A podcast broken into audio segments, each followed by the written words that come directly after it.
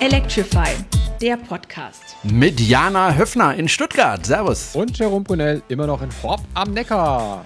Unsere, Unsere Themen heute. Themen heute. Wir steigen aufs Fahrrad, Jerome. Ja, und Jana ist die neue Renault Zoe R110 gefahren. Und es gibt den nächsten Megadeal bei der Ladeinfrastruktur. Und zu Beginn gibt es aber Feedback zu unserer vergangenen Folge. Apropos vergangene Folge, lieber Jerome. Ja. Wir waren drei Monate nicht mehr am Mikrofon. Was war denn los? Ich muss es ehrlich sagen, wir haben drei Monate dieses Intro geprobt. Genau. ähm, deswegen waren wir drei Monate. Und offensichtlich waren die drei Monate nicht genug. Nee, die waren nicht genug. ja. Nein. Ja, wo, wo waren wir? Also erstmal war ich im Urlaub in Italien. Kann ich vielleicht auch nachher noch kurz ein bisschen was erzählen, allerdings nicht alles. Und ähm, dann warst du in Urlaub? Ich war auch in Urlaub, ja, allerdings ja? nicht in Italien, sondern in Österreich, in Slowenien, in Kroatien, in Bosnien-Herzegowina und dann nochmal in Kroatien. So, und das ging halt nur mal zweieinhalb Monate und nee, dann hatte ich unheimlich viel zu tun, weil äh, es geht langsam auf das Schuljahresende und da haben wir Lehrer immer sehr viel zu tun. Und irgendwie, äh, ja, hat es dann einfach gedauert, bis wir wieder einen gemeinsamen Termin finden. Aber wir gucken jetzt, Jana, dass wir äh, jetzt wieder regelmäßiger erscheinen. Äh, wir müssen eigentlich aus meiner Sicht auch keine Sommerpause machen, weil ich werde im Sommer nicht länger wegfahren. Wie sieht es bei dir aus? Ich, ich wahrscheinlich auch nicht. Ich war ja schon im Urlaub. Ich werde eventuell irgendwann in den nächsten Monaten nochmal nach England fahren müssen, dort okay. etwas erledigen. Okay, oh, okay. Mysteriös. Mysteriös. Ähm, ja, fangen wir mal mit unserem ersten Thema an. Und zwar haben wir ja letztes Mal über ENCW berichtet. Und zwar hatten die ja bis dahin den Strom kostenlos abgegeben an ihren Ladesäulen. Und die haben ja einige Ladesäulen. Und dann haben sie ein neues Preismodell eingeführt. Da ging es unter anderem darum, dass eben auch pro Stunde nicht nur pro Kilowattstunde abgerechnet wurde, sondern zusätzlich noch 6 Euro äh, pro Stunde berechnet wurde. Und da haben wir uns ein bisschen. Hat mir total gut gefallen, das Preismodell. Ja, das, das hat dir total gut gefallen. Das hast du auch zum Ausdruck gebracht. Jetzt habe ich äh, von der ENCW, äh, von der Ricarda Becker, noch mal eine E-Mail bekommen, kurz nach unserer Sendung. Äh, ist also schon eine Zeit her.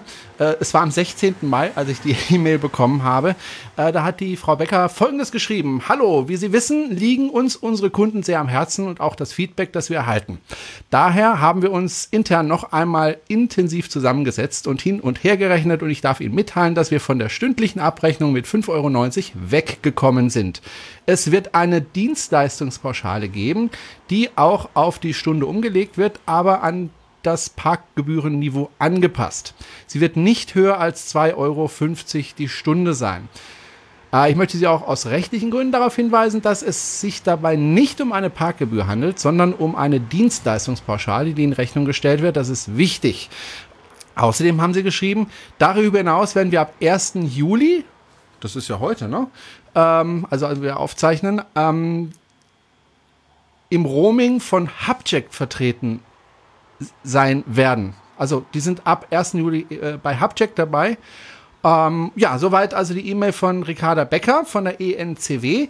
Äh, Jana, 2,50 Euro maximal die Stunde. Das finde ich jetzt aber völlig in Ordnung. Ist schon mal, ah. ja, weniger. deutlich, deutlich unter der Hälfte. Ähm, ja, müssten wir jetzt mal ausrechnen, was, was das bedeutet. Was, ja gut, plus die Kilowattstunde. Ich weiß was, ehrlich gesagt nicht mehr, was die Kilowattstunde kostet. Ich meine, das so 25 Cent. Das heißt, wenn ich 10 Kilowattstunden lade, bin ich bei auch nochmal sind 5 Euro die Stunde. Dann bin ich bei 50 Cent pro Kilowattstunde. Wenn ich jetzt mit einem mit einem iMIF maximal, komm, maximal. Ja, aber wenn ich jetzt mit einem iMIF komme, dann lade ich dreieinhalb Kilowattstunden für 3 Euro. Schieß mich tot, sind dann ja aber ich habe äh, kürzlich eine andere Ladesäule gesehen. Da war es sogar 3 Euro ähm, die Stunde plus dann nochmal Minutenpreis. Also, ja, das macht es ja nicht besser. Nee, natürlich macht es nicht besser, aber ich sag mal so, das ist so im Rahmen dessen, was man so äh, bei anderen miterlebt. Es ist ja. nicht billig, aber es ist jetzt auch nicht äh, aus dem Rahmen. Ob Hubcheck jetzt so auch eine gute Nachricht ist, weiß ich auch nicht, weil Hubcheck ist nämlich meistens sackenteuer oder hat irgendwie ziemlich üble Tarifsysteme mit Pauschalen pro 15 Minuten, pro 20 Minuten, irgendwie sowas. Aber das müsste man sich da mal im Detail anschauen. Okay, gut, also da hat sich ein bisschen was getan. Also die 5,90 Euro sind vom Tisch, maximal 2,50 Euro pro Stunde plus die Kilowattstunde. So, dann haben wir das nachgetragen. Ich denke, das ist dann okay. Dann muss ich mal gucken in unseren Themenordner, äh, was wir da als nächstes haben, Jana. Vielleicht hilfst du mir mal, ja, und lässt mich da nicht so in der Luft hängen. Wir reden Zwei, über den hier, Ratentscheid. Ratentscheid, Über genau. den Ratentscheid. Ähm, Berlin hat ein neues Mobilitätsgesetz. Da haben viele Ehrenamtliche lang für gekämpft und jetzt ist es endlich durch. Das heißt, bei der Planung von Infrastruktur in der äh, Bundeshauptstadt hat zukünftig das Fahrrad und der Fußgänger und der ÖPNV Vorrang. Nur in Berlin. Nur in Berlin, genau. Es ist äh, ein äh, lokales Gesetz, also ein, ein, ein Ländergesetz. Berlin ist ja nicht nur Stadt, sondern auch Land. Ja. Und so die zentralen Punkte sind, ähm, an allen Hauptverkehrsstraßen sollen ausreichend breite Radwege angelegt werden, äh, die auch baulich von der Fahrbahn getrennt werden. Außerdem sind 100 Kilometer Radschnellwege und Abstellanlage, Abstellanlagen für Räder geplant. Sollen 30 gefährliche Kreuzungen im Jahr umgebaut werden, um die Zahl der Fahrradfahrer zu verringern. Wir hatten ja äh, in letzter Zeit immer wieder ziemlich dramatische Meldungen von Abbiegeunfällen, dass an Kreuzungen abbiegende LKWs Frauen, Kinder, Männer, alles Mögliche zermalmt haben und getötet haben. Das Angebot von öffentlichen Verkehrsmitteln soll weiter ausgebaut werden in Berlin. Ab 2030 sollen die Busse im ÖPNV vollständig emissionsfrei fahren.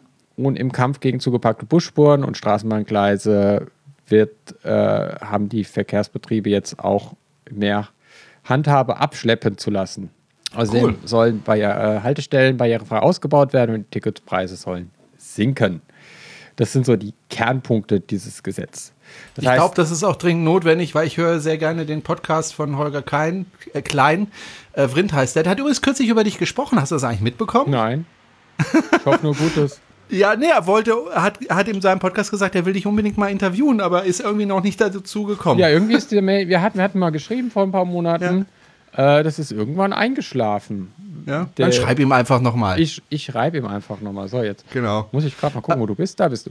Ja, Nee, jedenfalls, er flucht ja immer, er ist Fahrradfahrer in Berlin, er flucht ja immer über den äh, Straßenverkehr in Berlin als Radfahrer. Ja, Aber das kennst du ja aus Stuttgart genauso. Genau, ich fluche auch immer, ähm, werde auch immer angeflucht, weil ich fahre ja in Stuttgart auch äh, nach Möglichkeit mit dem Fahrrad, mit dem E-Bike, um ehrlich zu sein. Und es gibt auch in Stuttgart den Radentscheid, dazu kommen wir gleich noch. Ähm, aktuell war die Woche auch in der Zeit, im Zeitmagazin, ein ziemlich langer Riemen über Fahrradverkehr. Und der Reporter, der das Stück geschrieben hat, war in verschiedenen Städten in Europa. Er war in Paris, er war in Essen, er war in Nimwegen äh, anderen niederländischen Städten. Er war in Berlin und in Hamburg, wo er wohnt. Und hat da mal so verglichen, wie das ist, äh, Fahrradfahren in Paris, Fahrradfahren in Nimwegen. Und das Interessante an diesem Stück war, dass äh, der Ansatz der Holländer, weil die Holländer haben einen ganz pragmatischen Ansatz, so wie die Holländer halt sind oder die Niederländer halt sind. Ähm, da geht es gar nicht irgendwie um ideologische Diskussion, böses, böses, böses, böses, böses Auto und gutes, gutes, gutes, gutes Fahrrad, sondern geht es einfach, wie gesagt, um pragmatische Lösungen. Also die haben gesagt, ein Beispiel war eine Straßenkreuzung und da ist ja fahren 40.000 Autos am Tag und 5.000 Fahrräder. Und die stehen sich natürlich gegenseitig im Weg, weil die sich kreuzen, die Wege. Und dann haben sie einfach ausgerechnet und haben gesagt, na ja gut, wenn wir morgens die Ampel schalten, wie lang stehen dann die Autos? Was hat das für, was kostet das? Also was kostet, was hat das für volkswirtschaftliche Kosten, wenn die Autos da so und so lang stehen? Und haben dann eine Zahl, dran- ein Preisschild dran gemacht. Dann haben sie überlegt, was kostet denn eine Radunterführung? Haben gemerkt, die kosten einen Bruchteil davon. Dann haben sie die Radunterführung gebaut, einfach weil es billiger ist. Ähm, und man sieht, äh, also Holland wird ja immer gern als Fahrradland bezeichnet, ne?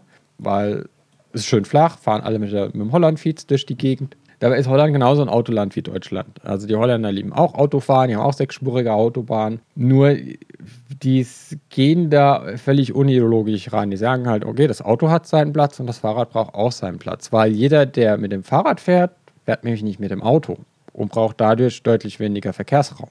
Also plant man Städte anders, plant Radwege anders, plant Radwege so, dass sie kreuzungsfrei funktionieren. Das heißt, ich muss, ich, äh, ich bin erstmal baulich getrennt von der Straße mit dem Radweg. Der Radweg ist breit genug, dass ich äh, in zwei Richtungen fahren kann, dass ich überholen kann. Und in, in, in Niederlanden bleibt man halt ganz anders. Da sagt man halt einfach, gut, äh, das Auto hat seine Berechtigung, das Fahrrad hat seine Berechtigung und wir müssen beiden Verkehrsmitteln den an, angemessenen Raum geben. Also man plant Radwege so, dass sie baulich getrennt von der Straße sind, dass sie kreuzungsfrei sind, dass man also nicht über Kreuzungen fahren muss. Und es ist halt aus einem ganz pragmatischen Ansatz raus gemacht und nicht aus dem ideologischen Ansatz. Und mit dem Mobilitätsgesetz in Berlin besteht jetzt die Hoffnung, dass man auch in Berlin vielleicht Fahrradinfrastruktur bekommt, ähm, die ihren Namen verdient. Man muss immer dran denken, also auch wenn Autofahrer immer gegen, gegen Fahrradfahrer schimpfen, sie müssen immer überlegen, jeder, der auf dem Fahrrad sitzt, sitzt nicht im Auto. Und Fahrradfahrer braucht deutlich weniger Verkehrsraum, Fahrradfahrer braucht keinen Parkplatz. Also sollte sich eigentlich jeder Autofahrer freuen, wenn er einen Fahrradfahrer sieht, weil er eigentlich ja, den Verkehr entlastet. Und man, in, in, dem Zeitstück ist auch ein Beispiel drin von einer Stadt, die man so geplant hat, dass es nur noch eine Ringstraße gibt, über die man fahren kann. Und die Verbindung zwischen den Orten ist nur zu Fuß, mit öffentlichen und mit dem Fahrrad möglich. Und am Anfang fanden das alles alle doof. Ja, also große Ablehnung in der Bevölkerung und inzwischen hat man man es dann halt einfach gemacht und inzwischen hat man eine Zustimmung von über 90 Prozent äh, zu den Maßnahmen. Also das ist einfach so äh, gute Fahrradinfrastruktur. Also wer, wer, Radwege baut, wird äh, Radverkehr ernten. Das ist ganz einfach und wer Straßen baut, wird äh, Straßenverkehr ernten. Und Fahrradverkehr ist einfach besser. Und in Stuttgart, vielleicht gibt es ja auch der ein oder andere Hörerin oder Hörer, der mal versucht hat, in Stuttgart Fahrrad zu fahren. Das ist. Das ist schon äh, nicht so ganz ohne. Jetzt mal abgesehen von der Topografie. Von der Top genau, also mit dem E-Bike ähm, wird die Topografie ja eigentlich nebensächlich. Ja. Ja. Aber es ist, es ist trotzdem nicht ohne. Also es ist, ähm, man, man wird, also es gibt Du bist ja auch schon schwer gestürzt, ne? Ja, aber da war ich selber schuld. da war ich, sel selber schuld, da bin ich selber in die Straßenbahnschienen gefahren. Das habe ich ganz allein geschafft. Gut, hätte es da einen gescheiten Radweg gegeben, hätte ich nicht in den Straßenbahnschienen fahren müssen. So. Na, ist eine andere Geschichte, aber das ist dann jetzt, glaube ich, dann auch ein bisschen weit die Schuld hergeholt. Da muss man sich auch, auch schon ans eigene zertrümmerte Gesicht fassen. Aber es ist tatsächlich so, dass es halt viele Wege gibt, ähm, die ich mit dem Auto teilen muss. Ähm, dass, dass man in Stuttgart einfach äh, an das Fuß, Fußwegschild und ein Fahrradfreischild gehängt hat und dass die dann meinen, man sollte irgendwie mit dem Fahrrad auf Fußwegen fahren. Also dann in Konflikt mit Fußgängern kommt, in Konflikt mit Einfahrten kommt, was deutlich gefährlicher ist, äh, wenn wir in Einfahrten an der, an der Straße sind, die über Fußwege gehen äh, und man fährt mit dem Fahrrad mit, mit 20 km/h, wenn man langsam fährt über den, über den Weg und dann fährt ein Auto aus der Ausfahrt und guckt halt einfach nicht und dann knallst halt gegen das Auto und machst einen Abflug ist auch nicht schön. Vor Dingen musst du halt immer Bordstein hoch, Bordstein runter, Bordstein hoch, Bordstein, Bordstein runter an, an Kreuzungen. Das ist auch sehr unangenehm, weil halt die Bordsteine noch nicht angepasst werden. Also das heißt, man sagt so, das ist jetzt ein Fußweg, da dürfen auch Fahrradfahrer fahren und dann hast du halt Bordsteine, die irgendwie 15 Zentimeter hoch sind. Dann kannst du das Fahrrad halt einfach nur runtertragen oder hochtragen und nicht einfach fahren. Zum anderen hast du dann ähm, zwar die Möglichkeit, über Feld- oder Waldwege zu fahren in der Stadt, die aber teilweise in einem sehr erbärmlichen Zustand sind, wo man sagt, okay, also da kannst du vielleicht mit dem Mountainbike runterfahren. Ähm, aber jetzt mit einem normalen Trekkingrad, äh, auch gerade im Wald, wo, wo, wir sehr steile Wege haben, ähm, das schon sehr gefährlich ist, wenn dann halt irgendwie Längsrillen im Waldweg sind oder der Waldweg halt nicht mit Feinkies geschottert ist, sondern mit groben Kies, wo es dir dann halt auch mal das Rad weghaut, wenn du über so einen Stein fährst. Äh, und wenn du das irgendwie auf dem Waldweg mit 30 km/h, wenn du da den Berg runterrollst, passiert, hat alter Spaß, auch Feierabend. Deswegen gibt es jetzt auch in Stuttgart einen Ratentscheid, oder gibt es schon ein bisschen länger, ähm, der sich auch gewisse Ziele gesetzt haben. Die haben eine Agenda aufgesetzt ähm, mit elf Zielen. Nicht ganz so hoch gesteckt wie in Berlin. Sie wollen halt 15 Kilometer Radverkehrsanlagen pro Jahr 2,15 Kilometer attraktive Nebenstraßen pro Jahr. Äh, äh, Hauptradrouten für den Alltagsverkehr sollen mindestens äh, 33 Kilometer äh, im Jahr gebaut werden. Das Mängel- und Gefahrenstellen Fußradwegenetz beseitigt werden, was ich gerade gesagt habe, wie äh, die Waldwege, die, die kaum befahrbar sind mit normalen Trekkingrädern oder mit Rennrädern sowieso nicht. Dass mindestens 31 Kreuzungen pro Jahr ertüchtigt werden. Da gibt es auch sehr interessant, da kann man auch ein Video in den Show Notes verlinken. Da haben sich clevere Leute gute Gedanken gemacht, wie man eine Kreuzung entschärfen kann, dass Autofahrer, Fahrradfahrer und Fußgänger ähm, sicher über die Kreuzung kommen, ohne dass ähm, wieder Kinder von LKWs beim Abbiegen zermalmt werden. Dass die Infrastruktur einfach gepflegt wird, dass halt im Winter geräumt wird. Na, also wir haben es ja in Stuttgart, ist, im Winter ist Feinstaubalarm, dann heißt man soll auf andere Verkehrsmittel umsteigen und dann steigt man aufs Fahrrad und dann haben sie von der Straße den Schnee auf den Radweg geräumt. Ist auch nicht so schön. Die Radabstellmöglichkeiten wollen sie verbessern als siebten Punkt. Äh, das Radangebot und die Radattraktivität soll gesteigert werden.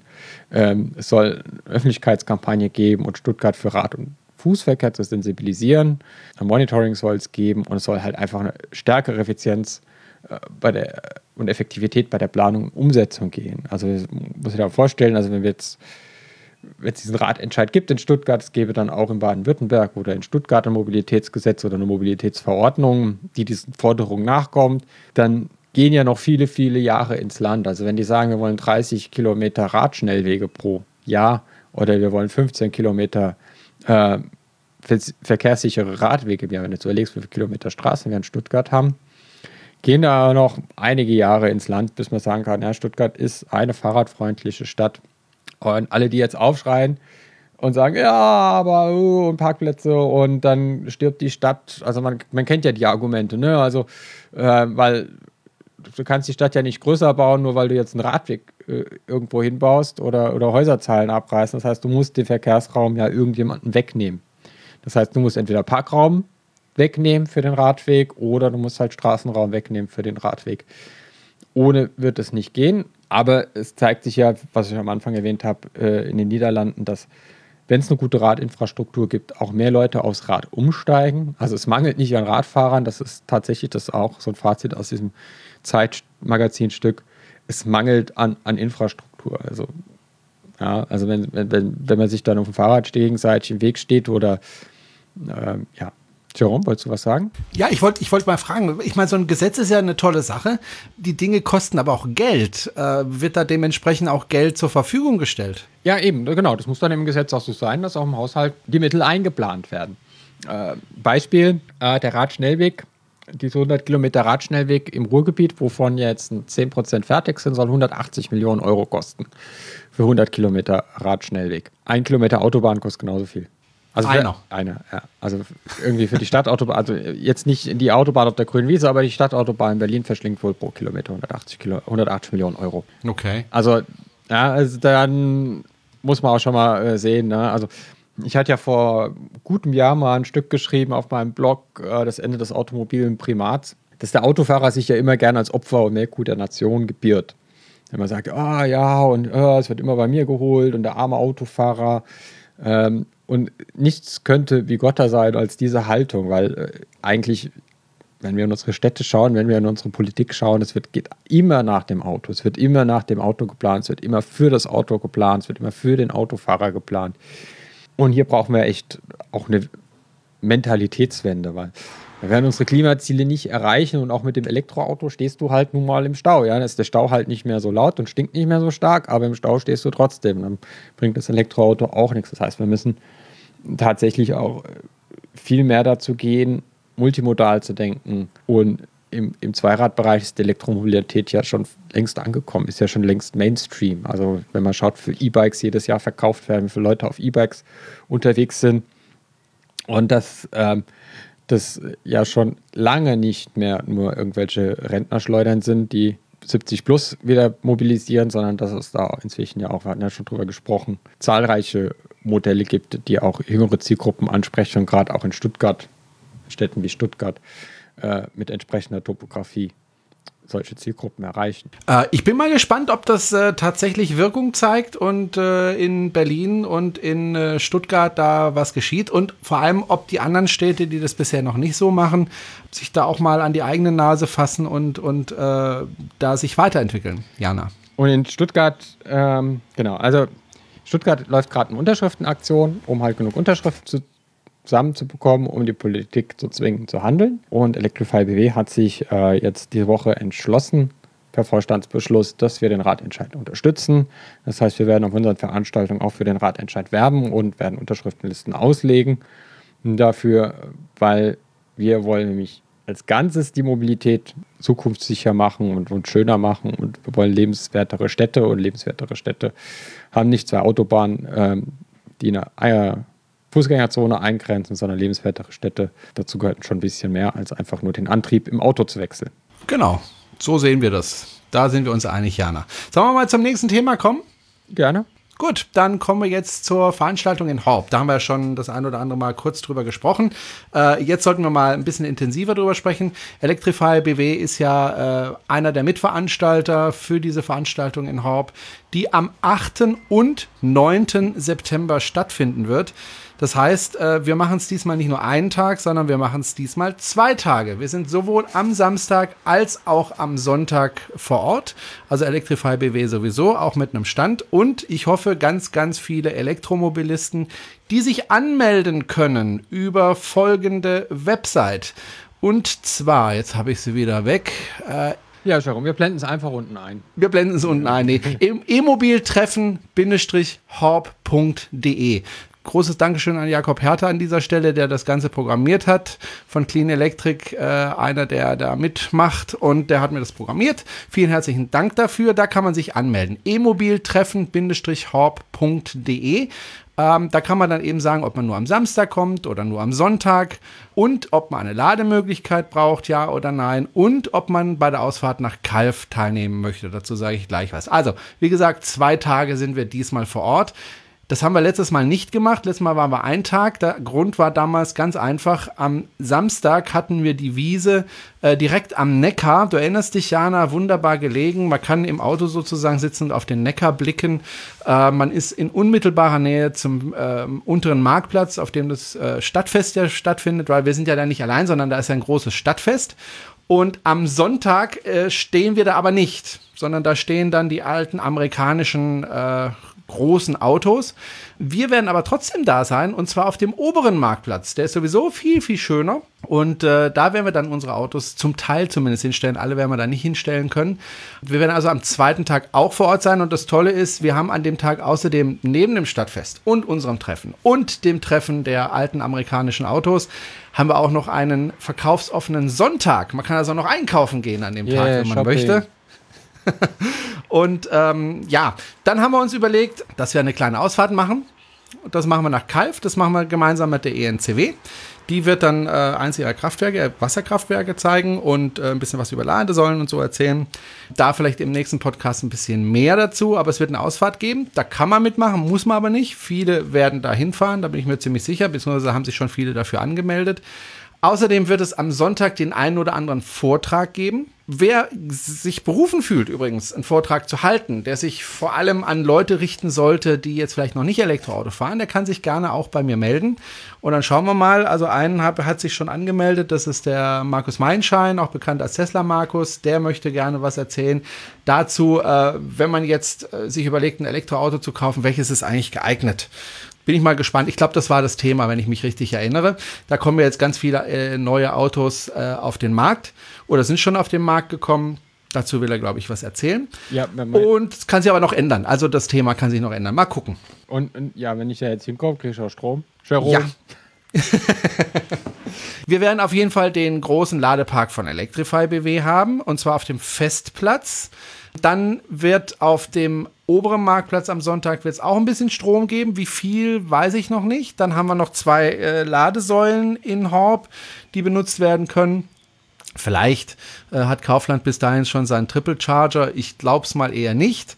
Und ähm, es ist ja auch der Supercharger ums Eck. Und neben dem genau. Supercharger genau. steht ja auch ein Triple Charger von Allego der nicht ganz günstig ist, aber so. Also, wer äh, laden möchte, der sollte uns das vorher sagen, eben über dieses Formular.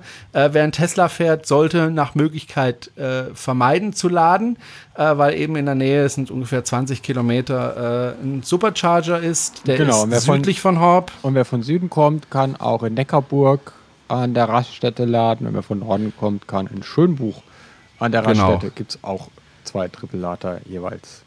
Genau, es dürfen auch die Leute laden, die jetzt sich nicht fürs Laden angemeldet haben, aber wenn jemand kommt, der sagt, ich habe mich aber angemeldet, dann wird er natürlich vorgezogen. Ich habe da, ich hab da völliges Vertrauen in unseren ähm, Ladeparkmeister Ulrich. Ja, ähm, genau. Der wird das schon schaukeln und ich, letztes Jahr hat auch wieder Strom bekommen und ähm, ja. Ja, es hat letztes Mal gut funktioniert, wobei man muss sagen, äh, ich rechne in diesem Jahr noch mit mehr Teilnehmern als beim letzten Mal. Letztes Mal hatten wir 100. Äh, ich habe jetzt noch bisher noch relativ wenig Werbung dafür gemacht. Wir haben jetzt schon knapp 60 äh, Teilnehmer. Äh, nach dem Podcast schauen wir mal, wie viel es dann sind. Ja, also ich bin mal gespannt, wie viel es werden. Ich hoffe auf 150. Mal gucken. Das wäre wär eine prima Sache. Auf jeden Fall äh, wird es diesmal an zwei Tagen sein, Samstag und Sonntag. Jeder ist herzlich eingeladen. Wir werden auch was zum Thema Fahrrad wohl machen. Da bin ich auch gerade dran oder sind wir gerade dran, äh, da noch was dazu holen. Mal gucken, ob das funktioniert. Ja, und ansonsten freue ich mich einfach, viele Leute kennenzulernen, die mit dem Elektroauto unterwegs sind. Und ich würde mich auch freuen, wenn diejenigen, die kommen, zumindest zum Teil mal auch durchaus den, den, den Leuten, die sich dafür interessieren und die sich das angucken, auch mal eine Mitfahrt äh, anzubieten, damit die einfach mal in einem Elektroauto gefahren sind. Die ganze Veranstaltung hat ja im Grunde den Sinn, Erstens, dass sich die Elektrofahrer untereinander ein bisschen austauschen können, kennenlernen können, äh, Spaß haben können miteinander. Äh, aber zum Zweiten auch die, der Bevölkerung zu zeigen, schau mal, äh, funktioniert eigentlich schon ganz gut. Guck dir das doch mal näher an. Also für die Elektromobilität zu werben. Und äh, wir sind damit dieser Veranstaltung eine der größten Veranstaltungen in Baden-Württemberg. Das muss man auch mal dazu sagen. Äh, je nachdem, wie viele Fahrzeuge da kommen, äh, wird es vielleicht sogar die größte. Mal gucken. Wäre doch schön, ne? Ja, wäre wär, wär schön. Ja. Ja, da fallen ja, jetzt und dann nicht so viel andere Veranstaltungen ein. Ja. Ja, also die Veranstaltung in, ähm, beim Technikmuseum in Sinsheim, Ah ja, genau. äh, die war relativ groß, wobei die ja nicht viel machen. Die sagen einfach hier, stellt eure Autos auf den Hof und das war's. Ähm, insofern, ja, es sind viele dort und haben sich auch damals viele angemeldet, aber selber machen die ja relativ wenig. Ähm, da ist da bei uns dann doch ein bisschen mehr geboten. Was wir auch machen werden, ist ähm, im Moment sind wir so noch in den Überlegungen. Also ich habe äh, heute Morgen mit dem Philipp telefoniert von Clean Electric äh, und gefragt, äh, wie es denn aussieht. Also ähm, der hat das Problem, dass er gerade da aus dem Urlaub zurückkommt. Der muss jetzt einfach mal planen, aber er hat gesagt, er kommt auf jeden Fall mit seinem Team und äh, wird dann da auch einen Podcast aufzeichnen. Und wir zwei Jana werden auch einen Podcast aufzeichnen. oh, das ist und- zu wissen. Und, und, und vielleicht äh, besuchen wir uns dann gegenseitig ähm, und äh, ja, das wird, glaube ich, auch ganz nett und dann kann man dann eben zuschauen, wenn man möchte. Wir haben da sehr schöne Räume übrigens für die Aufzeichnung. Schöner als wir waren ja letztes Mal. ja, sehr viel schöner als beim letzten Mal. Den einen Raum kenne ich noch nicht. Den äh, Samstagsraum, den, der muss aber auch ganz schön sein. Ich glaube, in der Musikschule wird er sein. Und der andere wird im Rathaus sein. Ein wund wirklich wunderschöner Raum mit Teppich drin und mit einer wunderschönen Aussicht nach draußen, mit einer großen Glasfensterfront. Also ein wirklich schöner Raum äh, werden wir da bekommen und da können wir dann aufzeichnen. Da freue ich mich sehr darauf. Ja, Ja. dann, dann müssen wir noch schauen, dass wir vielleicht noch den einen oder anderen prominenten Gast kriegen, oder?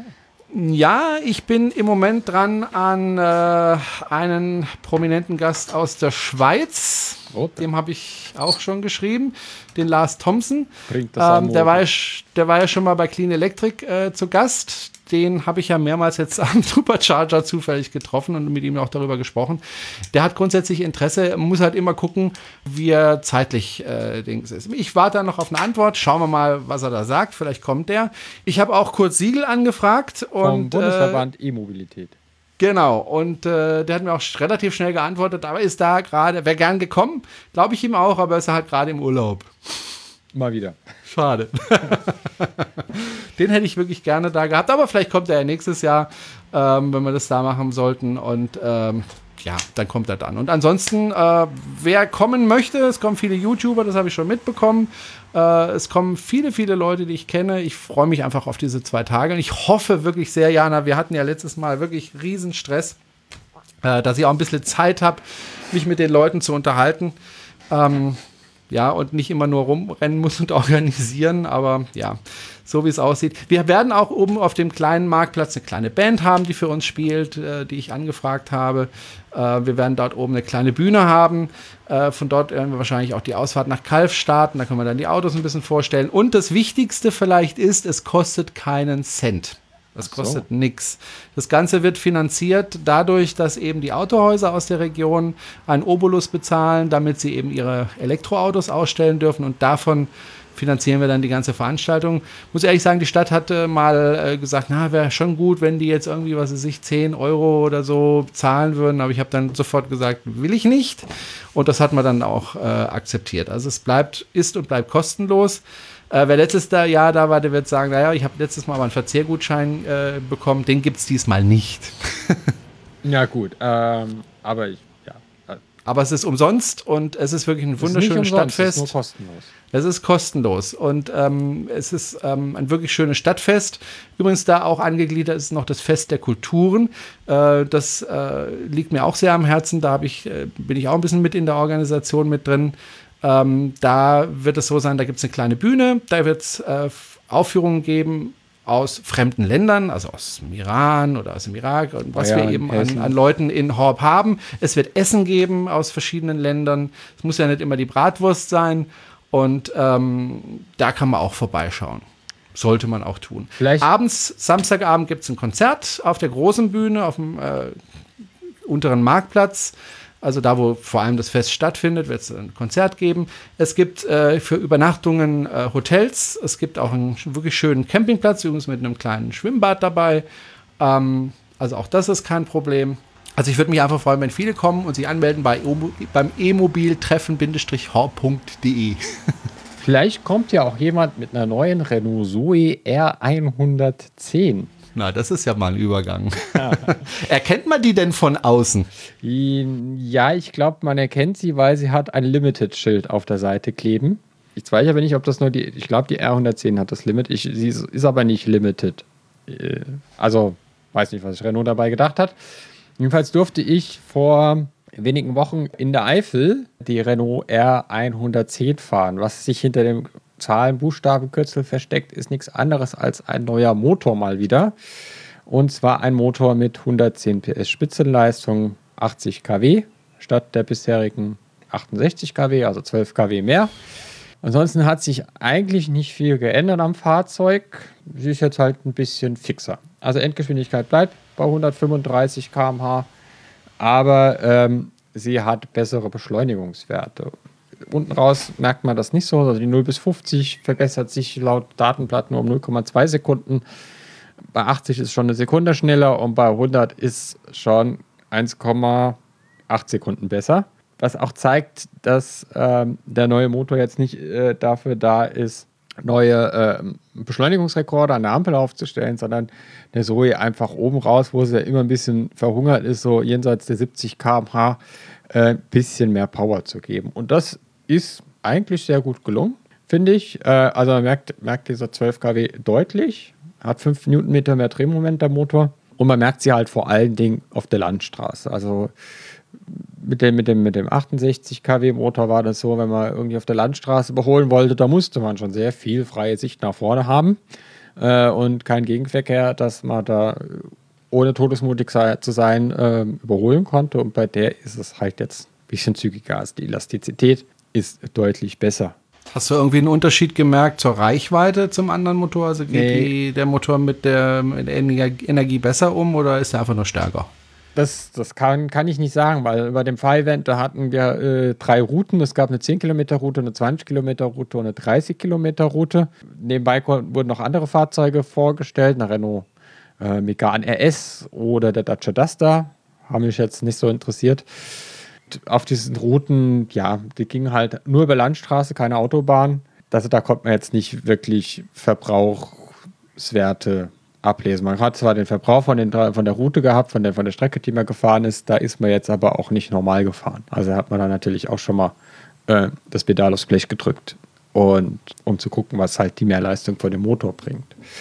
Was, was noch spannend war, war, ähm, hat mir dann äh, einen Journalisten, Motorjournalisten geschnappt, der, gerade mit dem Renault Megane RS unterwegs war. Der hat 280 PS, das ist so diese, RS heißt Renault Sport, das ist dann die Rennversion von, von den Renaults. Und dann haben wir uns auf einem abgeschlossenen Bereich nebeneinander gestellt und haben mal kurz ein Beschleunigungsrennen gemacht. Und bis 50 km/h hatte die Zoe tatsächlich ungefähr zwei, drei Rompen Vorsprung äh, vor dem Megan und dann ähm, war es dann vorbei. Dann kam der Megan und hat die Zoe abgezogen. Nur halt der Megan hat dabei die ganze Ortschaft, die ganze Ortschaft zusammengebrüllt, während die Zoe ein bisschen gesucht hat. Es kam mir auch vor, dass, dass, dass der neue Zoe-Motor lauter ist. Also es war ja der Conti-Motor, der erste Zoe-Motor, der war ja deutlich lauter als dann der Renault-Motor, der R90. Also von der Renault, äh, von der R240 hieß sie ja damals noch. Der war ja deutlich leiser. Und jetzt der neue Motor kommt mir lauter vor. Der macht lauter in Anführungszeichen. Also es ist jetzt nicht so, dass man da hockt und sich nicht mehr unterhalten kann, aber man hört ihn deutlicher. Ja. Und es klingt aber gut, finde ich. Weiß nicht, was, was sie gemacht haben. Es ist so ein sattes Brummen. Also, Okay. also ist jetzt nicht so, äh, eher im Niederfrequentbereich, ist kein Pfeifen. Sattes Brummen. Vielleicht ist es auch einfach nur, ähm, der ist ja luftgekühlter Motor, genau wie der R110, äh, R, R240. Ah, vielleicht war es auch die ganze Zeit nur der Luftkühler gelaufen, als ich gefahren bin. ähm, aber es, es, war schon drehzahlabhängig, das Geräusch. Ja, ja. Fährt sich sehr schön. Was ein bisschen schade ist, ähm, ist, ist, die Zoe ist jetzt schon fünf Jahre alt, über fünf Jahre alt. Also 2013 kam sie ja nach Deutschland. Und ja, es hat sich nicht viel getan. Also es hat ein bisschen Facelift gegeben, dass die Rombe ist jetzt halt silber und nicht mehr blau, weil das Blau sicher eh abgebröckelt ist. Äh, es gibt neue Farben. Es gibt äh, ein edleres Interieur. Es gibt, äh, ja, das war's. Neue Motorvarianten, neue Felgen. Und das war's schon. Und man merkte halt dem Auto deutlich an, dass es fünf Jahre alt ist. Und wenn ich jetzt schaue auf die Preisliste für die R110, die geht halt bei 6 27.900 äh, Euro mit Batteriemeter los und wenn ich äh, die Batterie kaufen will, kostet sie 35.900 Euro und in der Bose Edition sogar 37.900 Euro und die Insider werden wissen, was man für 37.900 Euro bekommt. Da kriegt man nämlich einen Hyundai Ioniq mit Vollausstattung und noch einen ziemlich teuren Urlaub dazu. Ja.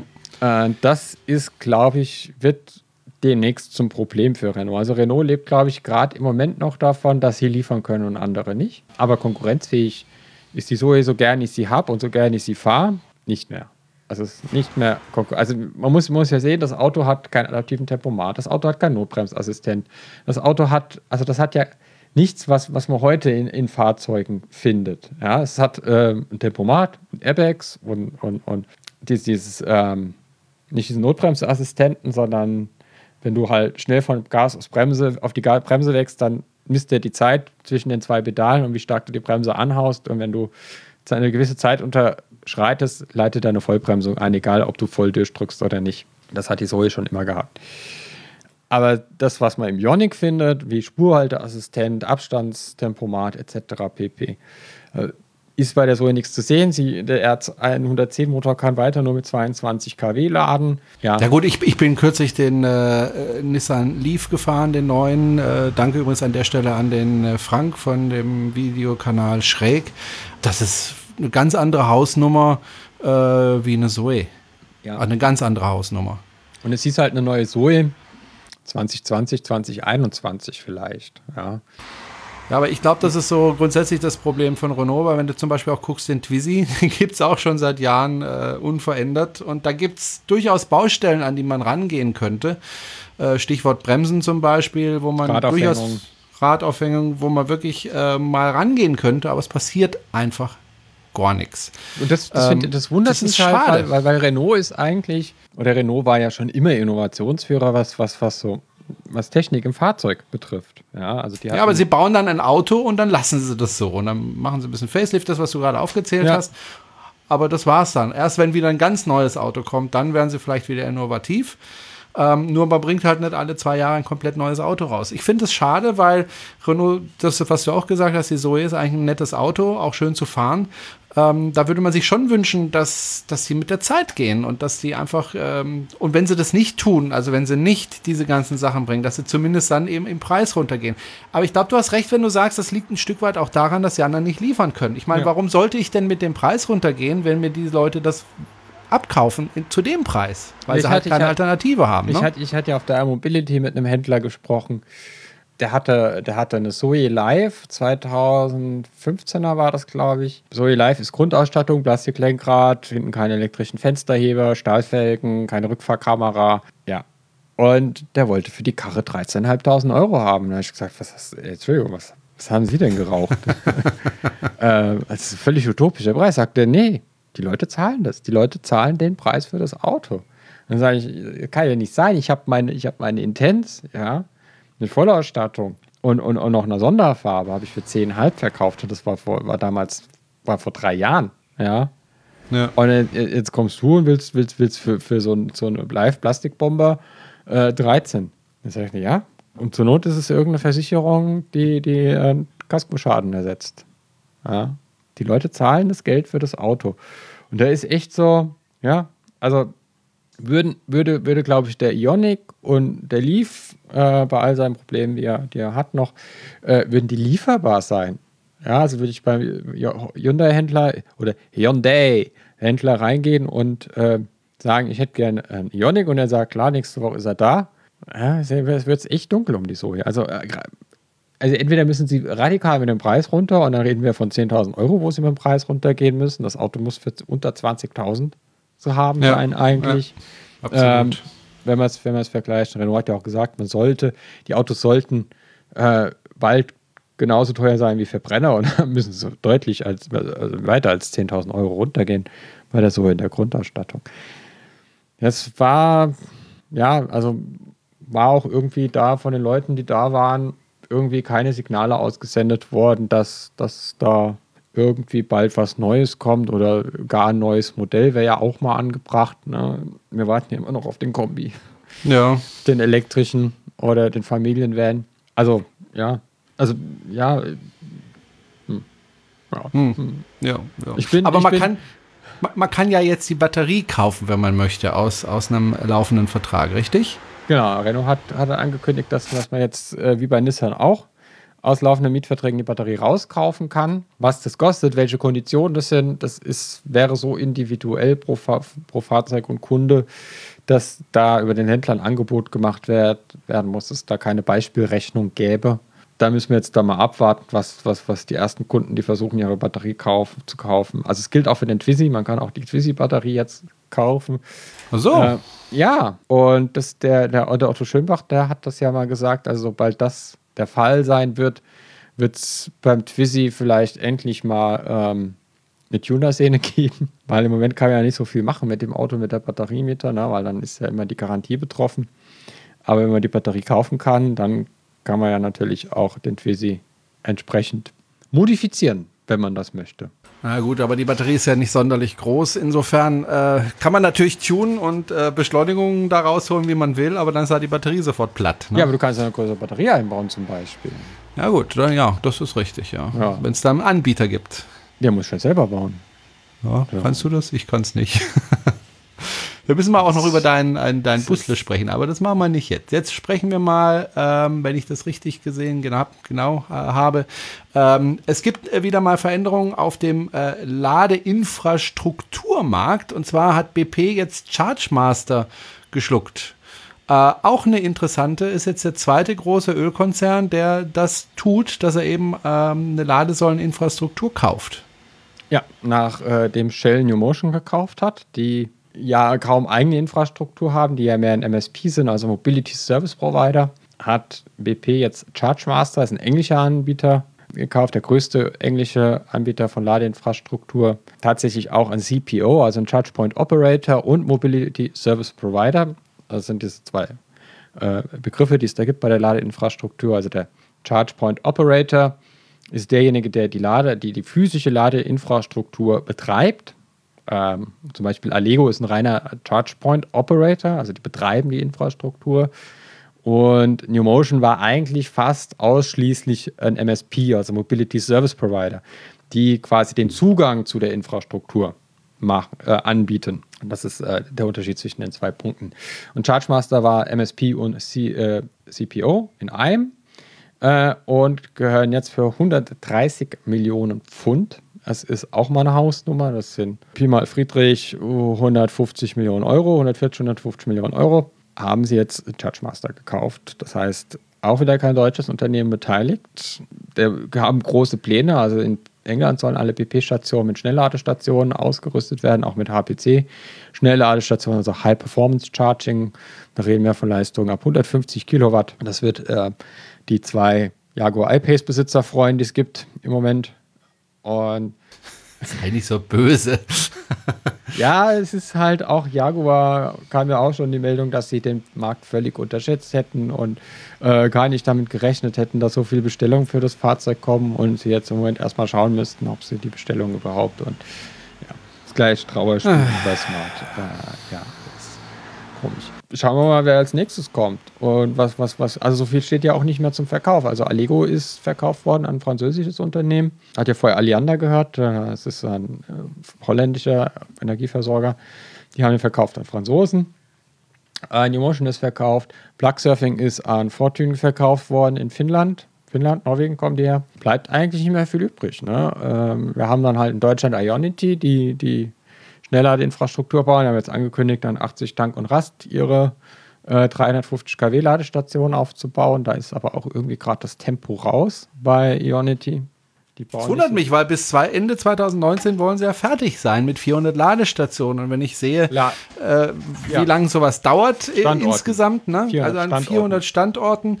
Äh, Tesla hat jetzt in Europa über, knapp über 400 Standorte. Die haben da ein paar Jahre dafür gebraucht und die sind jetzt nicht langsam. Also ich habe heute noch mal geguckt, die haben jetzt in einem Monat äh, allein in Europa elf neue Standorte eröffnet, wenn ich das richtig gezählt habe. Elf in einem Monat. Und die haben bis heute knapp über 400 äh, neue Standorte oder insgesamt über 400 Standorte. Das hat aber mehrere Jahre gedauert. Und die wollen bis Ende 2019 400 Standorte haben. Ich glaube da nicht mehr dran, ehrlich gesagt.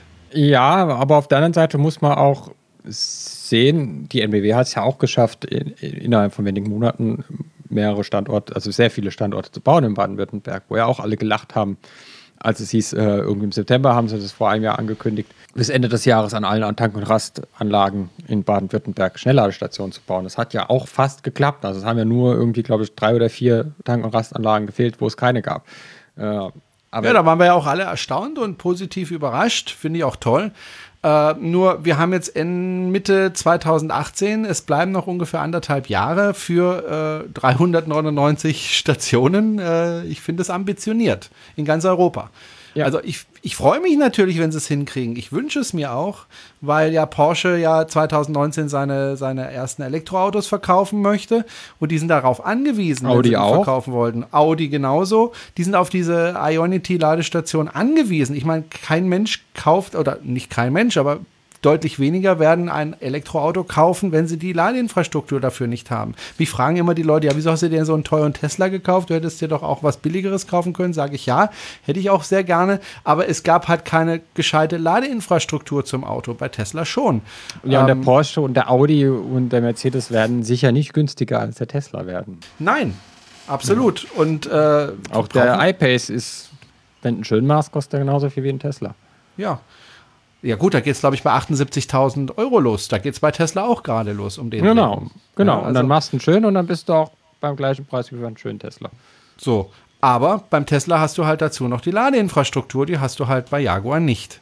Das ja, ist der Unterschied. Genau, Jaguar hat aber wohl eine Kooperation mit Plug Surfing, dass du, dass du da irgendwie laden kannst, aber da fehlt halt, wie gesagt, die Infrastruktur.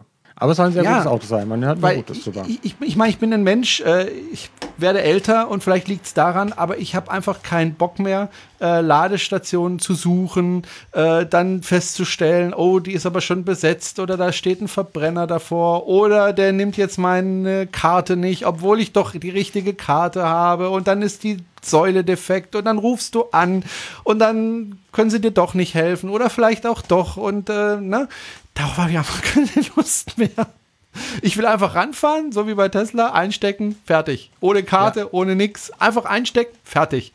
Ja, das war, äh, das war 2013, 14, 15 war das ja auch vollkommen in Ordnung, dass es so war. Ja, ja also dass natürlich. die Säule halt nicht funktioniert hat. Oder weil für die fünf Autos, die da unterwegs waren und, und die vier Irren, die Dinger, Dinger gefahren sind. Aber inzwischen ist es halt, wir haben halt den Goldstandard Tesla, was die Infrastruktur angeht. Und da müssen sich halt die anderen dran messen. Und das ist halt, ja, das, das spricht, weiß nicht, was, was, was, was, was da bei manchen CPOs vorgeht, was die sich da denken. Ich meine, anders geht es ja auch. Also, wenn du jetzt Fastnet anschaust, die haben eine Uptime von 99,9 Prozent, 24-7 Hotline.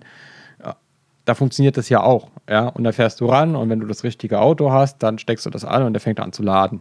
Ja. Ja. Ja, so muss es auch sein. Ja, das, das siehst du dann, na, die meinen das ernst irgendwie, da ist da ja. irgendwas dahinter. Äh, die wollen, die wollen, ja. Und wenn du dann äh, so eine MEW-Säule siehst, die irgendwie drei Monate kaputt ist, weil sie irgendwie auf ein Ersatzteil warten, denke ich mir auch, ja, dann solltet ihr vielleicht mal mit eurem Zulieferer reden. Ja, also kann ja nicht sein, dass, dass eine Säule drei Monate defekt ist, weil ein Ersatzteil kaputt ist. Wir haben ja nicht mehr 2013, sondern wir haben 2018 und das Jahr ist halb rum. Seit gestern. So, und ähm, ja, also ich, ich, ich wünsche mir, dass Ionity das hinkriegt, diese 400 Ladesäulen. Ich bin ja immer noch gespannt, ob das Model 3 dann da auch laden kann, ob die CCS bekommen oder nicht. Äh, ist ja immer noch nicht raus. Ähm, aber ich glaube so langsam nicht mehr dran. Und du erinnerst dich in den letzten Podcasts, ich war eigentlich immer optimistisch, dass sie es irgendwie hinkriegen, aber ich. Gibt es inzwischen neue Ladestationen seit der ja, ersten ich Eröffnung? ich glaube, ich glaube, zwei weitere gibt es jetzt. Okay. Ich Gut, weiß dann auch nicht. fehlen nur noch 397. Ja, ich weiß auch nicht, ob, äh, weil, weil die Meldung, die tickern ja da irgendwie durch Twitter durch, ob das jetzt irgendwie die 400. Wiederholung von der alten Meldung ist. Ja, ob ja. mal was Neues eröffnet haben. Ja. Und außerdem iPace kann ja noch keiner tatsächlich die Leistung abnehmen. Aber wo wir gerade bei Fastnet waren, die haben ja gerade ihre erste Station in Deutschland aufgemacht, in Limburg. Gibt es jetzt die erste deutsche Fastnet-Station, ungefähr nur knapp Lass mich lügen. Ich muss gerade mal nachschauen. Die hatten das vor ein paar Jahren mal angekündigt, dass sie nach Deutschland kommen. Oh ja, das ist sehr lange her. Zu In lange. der Zeit erzähle ich mal von der Ladestation in Bregenz. Tesla Supercharger. Warst du da schon mal in Bregenz? Nee, aber ich war in Villach. Der ist auch sehr schön. Ja, 20 äh, Stalls äh, und ein extra Raum, wo man sich reinsetzen kann, wo man den einen oder anderen Snack sich aus dem Automaten ziehen kann. Alles sehr edel, alles sehr schön. Äh, so muss man es machen. Ja, äh, genau. 2014, November 2014 haben die Holländer angekündigt, also ja, Fastnet, dass sie nach Deutschland kommen. Jetzt haben sie die erste Säule eröffnet im Juni 2018, was, ja, gut Ding braucht Weil oder ja. Äh, in Villach ist genauso, ist es ähm, großer Supercharger, dann so, weil so Metallbaubetrieb ist der, da gibt es leider irgendwie nichts drumherum von den klassischen Versorgungsstätten aber da auch eine sehr schöne Lounge hingebaut mit Couch, mit Glotze, mit Kaffeeautomat, mit Snackautomat, ähm, WLAN und ich war auf dem äh, Weg nach Slowenien, habe ich dort geladen, als ich vom Soje-Treffen kam. Das war super. Da hast du irgendwie die Schuhe ausgezogen, da hatten sie sogar extra eine Decke, die du irgendwie auf die Couch legen konntest, dass du dann irgendwie deine Füße hochlegen kannst. Na, konntest du dich da hinlegen, es war super Wetter, äh, mit Terrasse, äh, riesengroße Glasfront, riesengroße äh, Tür, die du aufmachen kannst. Und dann hast du dich da hingelegt, hast dein Umschen gemacht. Ja, weil hat das Auto geladen. Das war, das ist super. Also so muss es auch sein. Ja. Ich meine, die Frage, die Frage ist, wie lange bleibt diese Launch in diesem Zustand, ja? Ich hoffe ich hoff sehr lange, ich hoffe, sie ist Video überwacht. Ähm, weil ich hatte das mich auch schon in Graz, war ja, ist ja der Supercharger am Service Center und die hatten dann auch so eine Lounge und da war ich mal gewesen und da sah es aus, als wäre gerade irgendwie eine Fußballmannschaft amok gelaufen vorher, inklusive der Toilette. Also hast du die Toilettentür aufgemacht hast gesagt, ah, so trinken muss ich gar nicht und bist wieder gegangen. Ähm, äh, aber da war alles tipptopp und es war Sonntagnachmittag. Kann man nur hoffen, dass, dass die Tesla-Fahrerinnen und Fahrer, die die nutzen, ähm, muss einen Code eingeben, um reinzukommen. Ja, genau. Das muss Äh, man dass die, äh, auch. zum einen die Tür wieder zumachen, wenn sie gehen, dass, dass, keine, äh, dass niemand rein kann. Äh, und zum anderen, dass die Tesla-Besitzer sich da drin benehmen und, und irgendwie nichts klauen. Ja, also da gibt es dann halt auch Bücher, die da rumstehen, dass du irgendwie noch ein Buch lesen kannst. Oder Wasser gibt es kostenlos, kaltes, ähm, super Toiletten. Also echt ein äh, keramischer Traum in Weiß. Ich wusste gar nicht, dass du Toilettenfetichistin bist. Aber Nein, okay. ich bin keine Toilettenfetischistin, aber ich habe es nun mal gerne, äh, auf eine saubere und gepflegte Toilette zu gehen, anstatt ähm, Toiletten, die an den Film Trainspotting erinnern, die beschissensten. Geh mal nach. China auf eine Toilette. Nein, danke. Da bist du wirklich froh, dass du ein Mann bist, wenn du ein Mann bist in China. Okay, Naja, ich will gut. gar nicht mehr wissen. Also, Ja. ja, so, muss, es- so muss es sein. Ähm, gut, wenn sie die jetzt am Tank und Rast bauen, da gibt es ja dann auch äh, Sanifair und, und, und alle Ja. Annehmlichkeiten. Ja, Ich bin nur mal gespannt, wann sie endlich mal auf die Idee kommen, äh, auch die, die äh, Ladestation zu überdachen, so wie auch die normalen Tankstellen. Aber irgendwie äh, scheint es denen immer noch zu teuer zu sein. Ja. Fastnet, Fastnet hat ja. Fastnet macht das, sind ja. ja die, aber die sind ja auch inzwischen umgestiegen vom Design her. Also die neuen haben ja auch ein ganz anderes Dach. Das ist ja dann auch eher, wo du denkst, so, da muss es schon sehr, sehr ähm, senkrecht regnen, dass du nicht nass wirst. und es darf nicht spritzen, wenn es auf dem Boden aufkommt. Also es muss sehr weich und sehr senkrecht regnen, dass du da nicht, da nicht nass wirst. Okay. Ja, Na das wäre schön, das wäre schön. Äh, vor allen Dingen auf so ein Dach kann man auch Solarzellen drauf machen, ne? Ja, Oder zum so. Beispiel.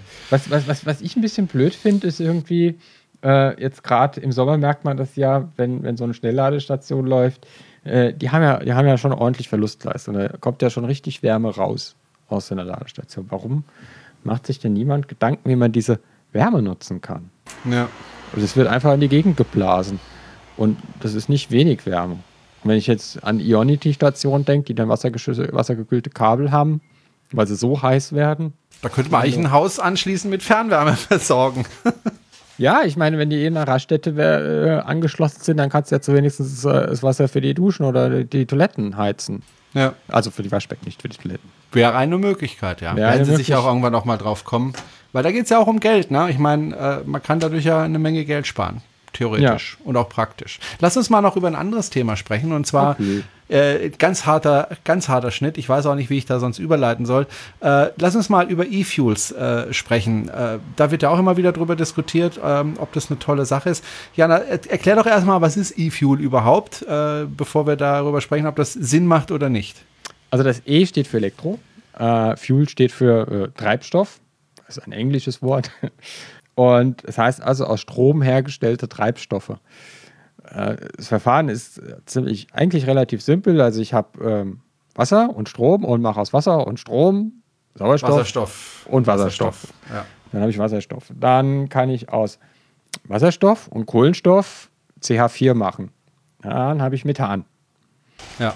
Und dann kann ich das noch weiter verarbeiten und dann habe ich irgendwann Flüssigkraftstoffe wie Diesel oder Benzin. Hört sich doch eigentlich toll an. super, ne? Ich Klingt nehme doch den super. Kohlenstoff aus der Luft äh, raus. Äh, Wasser gibt sowieso äh, genügend bei uns. Äh, Strom nehme ich dann äh, vom Windrad und schon Ja. habe ich äh, tollen Diesel oder tolles Benzin. Super, oder? Ja. Das hört sich erstmal gut an. Hört, hört sich erstmal gut an. Man kriegt es auch immer wieder erzählt, auch in Diskussionen kommt es ja immer wieder so. Ja, ich glaube fest an Wasserstoff und, und E-Fuels, das ist die Zukunft. Und dann sagt man, ja, hm, vielleicht mal die Energiebilanz anschauen von E-Fuels, ist nicht so gut. Weil das Ganze hat nämlich einen Haken. Also ich habe ja gerade die Prozessschritte beschrieben und da wird man sich schon denken können, da die Prozesse werden alle nicht mit 100% Effizienz laufen, bei weitem nicht mit 100% Effizienz laufen. Also wir haben da äh, Wirkungsgrade von äh, 10% am Ende. Äh, und beim Elektroauto wären es 70%, also mit der gleichen Energiemenge kann man im Elektroauto siebenmal so weit fahren wie mit einem Pkw, der mit E-Fuels. Und damit ist die Sache eigentlich schon wieder gegessen. Ne? Wobei man, wäre, wäre sie eigentlich schon wieder gegessen. Uns wird ja immer vorgeworfen, wir wären ideologisch verblendet und würden Ja, alles verteufeln, was nicht mit Batterien betrieben wird, also Wasserstoff und äh, E-Fuels. Und jetzt gab es einen schönen Artikel in der Süddeutschen, der mal relativ knapp, in knapp zwei Seiten, sich mit dem Thema auseinanderbeschaf, ausgesetzt hat und einen sehr differenzierten Blick auf das Thema hatte. Also dann äh, nicht wie wie wir sonst immer hören, E-Fuels, E-Fuels, ole ole. Ja, die bayerische Landesregierung hat ja sich auch gerade wieder zu dem Thema bekannt und hat gesagt, ja, E-Fuels, E-Fuels, ole ole. Sondern gesagt hat, ja, das würde theoretisch funktionieren, aber schlechter Wirkungsgrad. Das müsste man in Ländern produzieren, die sehr viel Sonne haben, also 365 Tage im Jahr Sonne. Und dadurch wären wir ja wieder durch Importe abhängig und vor allen Dingen diese Länder, die wären auch teilweise froh, wenn sie überall Strom hätten. Ja, ein stabiles Stromnetz. Das heißt, die brauchen ihren solaren Strom erstmal für andere Dinge, für sinnvollere Dinge. Und dann man ja auch überlegen, wie viel Strom wir so brauchen oder wie viel Treibstoff wir so brauchen für den motorisierten Individualverkehr. Also da müssten schon riesige Anlagen gebaut werden. Das Problem ist, der Kohlenstoff muss ja irgendwo herkommen. ja, den holen wir aus der Luft, da ist er sowieso doof. Ja, wir haben aber nur 0,04 Prozent Kohlenstoffanteil in der Atmosphäre. Das heißt, es ist sehr, sehr, sehr wenig. Jetzt sagen alle, ja, sag ich doch immer, das ist so wenig, da kann es da gar keinen Klimawandel von geben. Ähm, nein, ähm, denn äh, schon die Steigerung von du gut, Jana? 0,004 auf 0,0041 Prozent ähm, äh, und man kann in der Arktis nackt baden. Also es, es, hat, es hat sehr große Auswirkungen, das CO2 in der Luft, aber obwohl der Anteil sehr, sehr gering ist. Das heißt, es ist sehr, sehr aufwendig, ähm, aus dem Kohlenstoffdioxid in der Luft Kohlenstoff zu gewinnen. Ne? Also man muss ja dann aus dem CO2 auch noch Kohlenstoff und Sauerstoff machen. Das ist ja nochmal ein Prozessschritt, der Energie braucht. Und dann schreibt er in dem Artikel auch, ja, eine Möglichkeit wäre ja zum Beispiel, den Kohlenstoff da, also das CO2 da abzufangen, wo es viel vorkommt, also zum Beispiel Kohlekraftwerk. Ja. Ja. da hat man auch schon Erfahrungen mit Abscheidetechnologien. Aber das bringt ja auch nichts. Ne? Also äh, Kohle verbrennen, um Strom zu machen, äh, um dann äh, den Kohlen, das Kohlenstoff, das CO2 der Abgase rauszuholen und dann mit Sonnenstrom Benzin zu machen. Merkt er selbst, ne? Ist, jetzt nicht, so, Irgendwie. nicht so die kluge Idee. Das Schräg. andere wären, wären, wären halt Stahlwerke oder so. Aber die Technologie steckt extrem in den Kinderschuhen. Ähm, das, da, da haben wir noch Jahrzehnte Entwicklung vor uns oder, oder zumindest mal ein Jahrzehnt Entwicklung vor uns, bevor wir da äh, überhaupt über, über Serienreife oder, oder skalierbare Anlagen reden. Aber er sagt auch ganz klar, dass man es nicht komplett verteufeln kann, weil es dann trotz seiner bescheidenen Energieeffizienz tatsächlich sinnvoll sein könnte bei Fahrzeugen oder bei, bei Anwendungen, wo man heute Batterien nicht sinnvoll einsetzen kann. Sprich, Flugzeug, Überseeschiffe. Ja, wo man sagt, hm, also Übersee, Flugzeug mit Wasserstofftank habe ich kein gutes Gefühl bei. Also zu den Schiffen kann ich was sagen, weil ich mache ja noch einen zweiten Podcast, Ja. nämlich äh, Cruise Tricks und äh, da geht es um äh, Kreuzfahrtschiffe. Und äh, es gibt jetzt ein neues Schiff, das demnächst auf den Markt kommt von AIDA, das fährt jetzt mit LNG. Äh, also nicht mehr mit äh, Schweröl, Erdgas. sondern mit dem äh, Gas und also Flüssiggas. Flüssiggas, ja, Ja, genau, Liquid Natural Gas. genau. Und Weil es gibt ähm, nicht auch Liquid Petrol Gas. Ja, und ähm, das ist insofern bemerkenswert, weil es, gab, es gibt schon ein Schiff, das zumindest zum Teil mit LNG betrieben werden kann, allerdings nur in den Häfen, äh, auch von AIDA. Und jetzt kommt eben ein Schiff, das äh, komplett und auch die Kreuzfahrtindustrie geht jetzt in diese Richtung, also LNG zu benutzen. Das Problem ist natürlich immer, die müssen ja in den, Hafen, in den Häfen betankt werden äh, und das nicht wenig. Und da muss einfach eine Infrastruktur äh, aufgebaut werden, damit die Schiffe dort tanken können. Vor allen Dingen, Äh, vor allen Dingen ähm, deswegen habe ich gerade mal darauf hingewiesen, auf das Liquid Natural Ja, Gas. ja, Äh, ja. Weil, weil vom Auto kennen wir das ja CNG, Compressed Natural Gas. Das heißt, wir sprechen hier von also ganz anderen Drücken. Äh, um, um, um Erdgas zu verflüssigen, brauchst du natürlich einen ganz 200 anderen- Bar. Also du brauchst, Moment, du hast 200 Bar bei CNG. Also beim Auto hatte ich immer 200 Bar. Genau. das Äh, heißt, bei Liquid Natural Gas dürfte der Druck deutlich höher liegen. Weil du mehr Druck brauchst, um es zu verflüssigen. Okay, aber wenn es dann mal verflüssigt ist, brauchst du kaum noch Druck. Doch, du musst den Druck aufrechterhalten, weil sonst macht's und es wird wieder gasförmig. Warte mal, also die Autos, es gibt ja auch Autos, die mit LNG fahren, ne? Nein, die fahren mit LPG. Liquid Petrol Gas. Ah, jetzt versteh ich's. Äh, aus Okay. bei der Raffinierung Ja, gewonnenes ja, ja, Gas. ja, ja, ja. das ist Ja, da muss ich noch mal nachforschen. Ja. ähm, Da muss ich du noch mal musst den Druck nachforschen. auf, das ist ja wie beim Wasserstoff. Beim ähm, Mhm. Wasserstoff wird ja auch verflüssigt bei 700 Bar und du musst den Druck aufrechterhalten. Das heißt, du hast in den Tanks immer 700 Bar Druck. Okay, Weil sonst hast du keinen flüssigen Wasserstoff mehr, sondern gasförmigen Wasserstoff. gut, da muss ich noch mal nachrecherchieren. Genauer. Weil das interessiert mich. Okay, aber jedenfalls auch da tut sich was. Ähm, Genau, und Liquid Natural Gas kannst du ja also auch als E-Fuel gewinnen, weil das ist CH4. ja. Das, Das ist richtig. wäre ja. also quasi schon direkt der Schritt nach dem Wasserstoff. Und vor allem der große? Vorteil, es verbrennt halt einfach sauer, sauberer, genau wie das CNG, was einfach deutlich sauberer verbrennt als jetzt diese, diese äh, Schweröl, das ja eigentlich ein reines Gift ist, äh, wenn es verbrannt wird, auch, äh, ja, das ist einfach deutlich sauberer. Und in den Häfen ist das natürlich ein Problem, wenn, wenn du äh, Schweröl verbrennst, weil da ja viele Leute wohnen drumherum. Ne?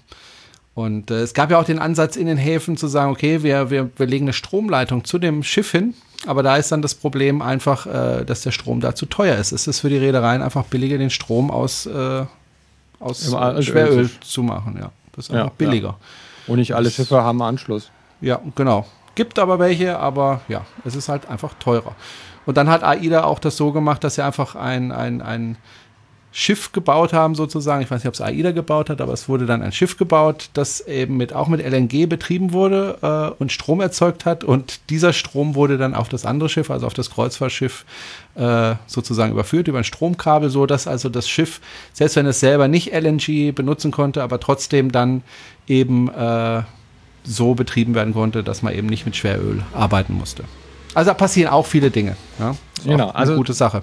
Sind, sind wir nicht zu dogmatisch, was, was die Technologien angeht, die nebeneinander Nö. existieren im Moment? Weil auch äh, E-Fuels können eventuell helfen, um von fossilen Brennstoffen loszukommen, äh, könnten helfen, schon früher äh, den Flugverkehr weniger CO2-intensiv zu machen, weniger Feinstaubintensiv zu machen.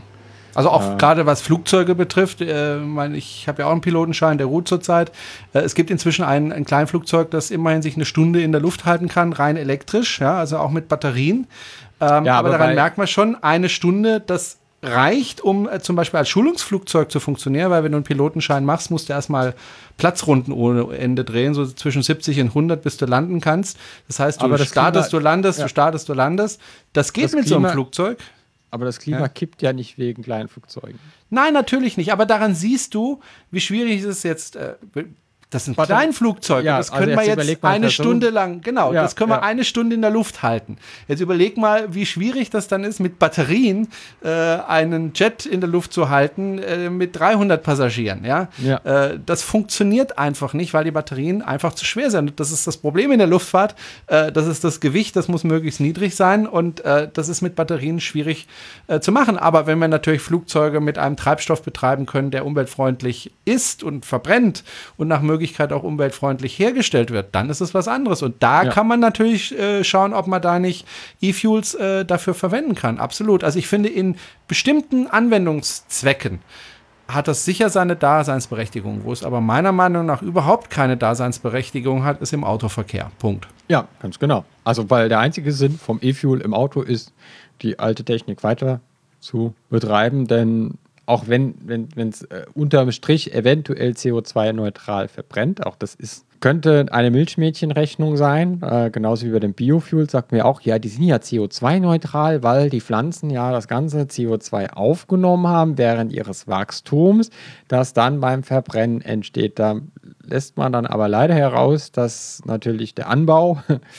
der Pflanze und der Weiterverarbeitung der Pflanze und die Logistik des, des Treibstoffs natürlich auch CO2 produziert. Und gerade in der Landwirtschaft, äh, um solche Energiepflanzen anzupflanzen, wird sehr viel CO2 produziert.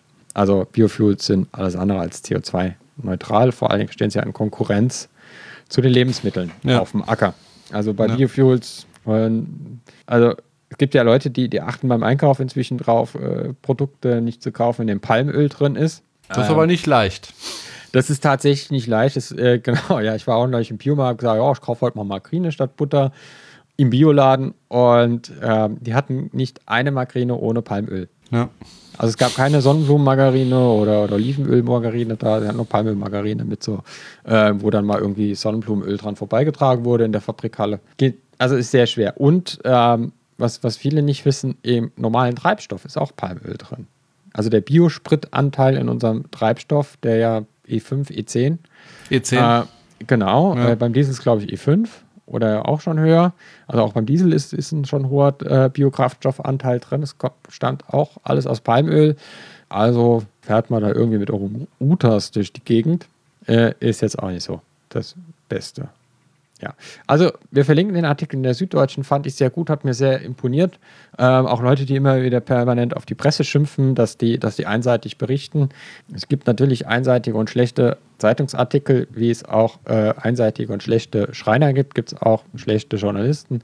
Dieser Artikel ist sehr gut, äh, sehr zu empfehlen und nimmt ein bisschen die Schärfe aus der Diskussion und bringt vor allen Dingen, es ist auch eine super Argumentationshilfe, wenn wieder einer kommt und sagt, boah, das mit dem elektrischen Sprit, das ist die Zukunft.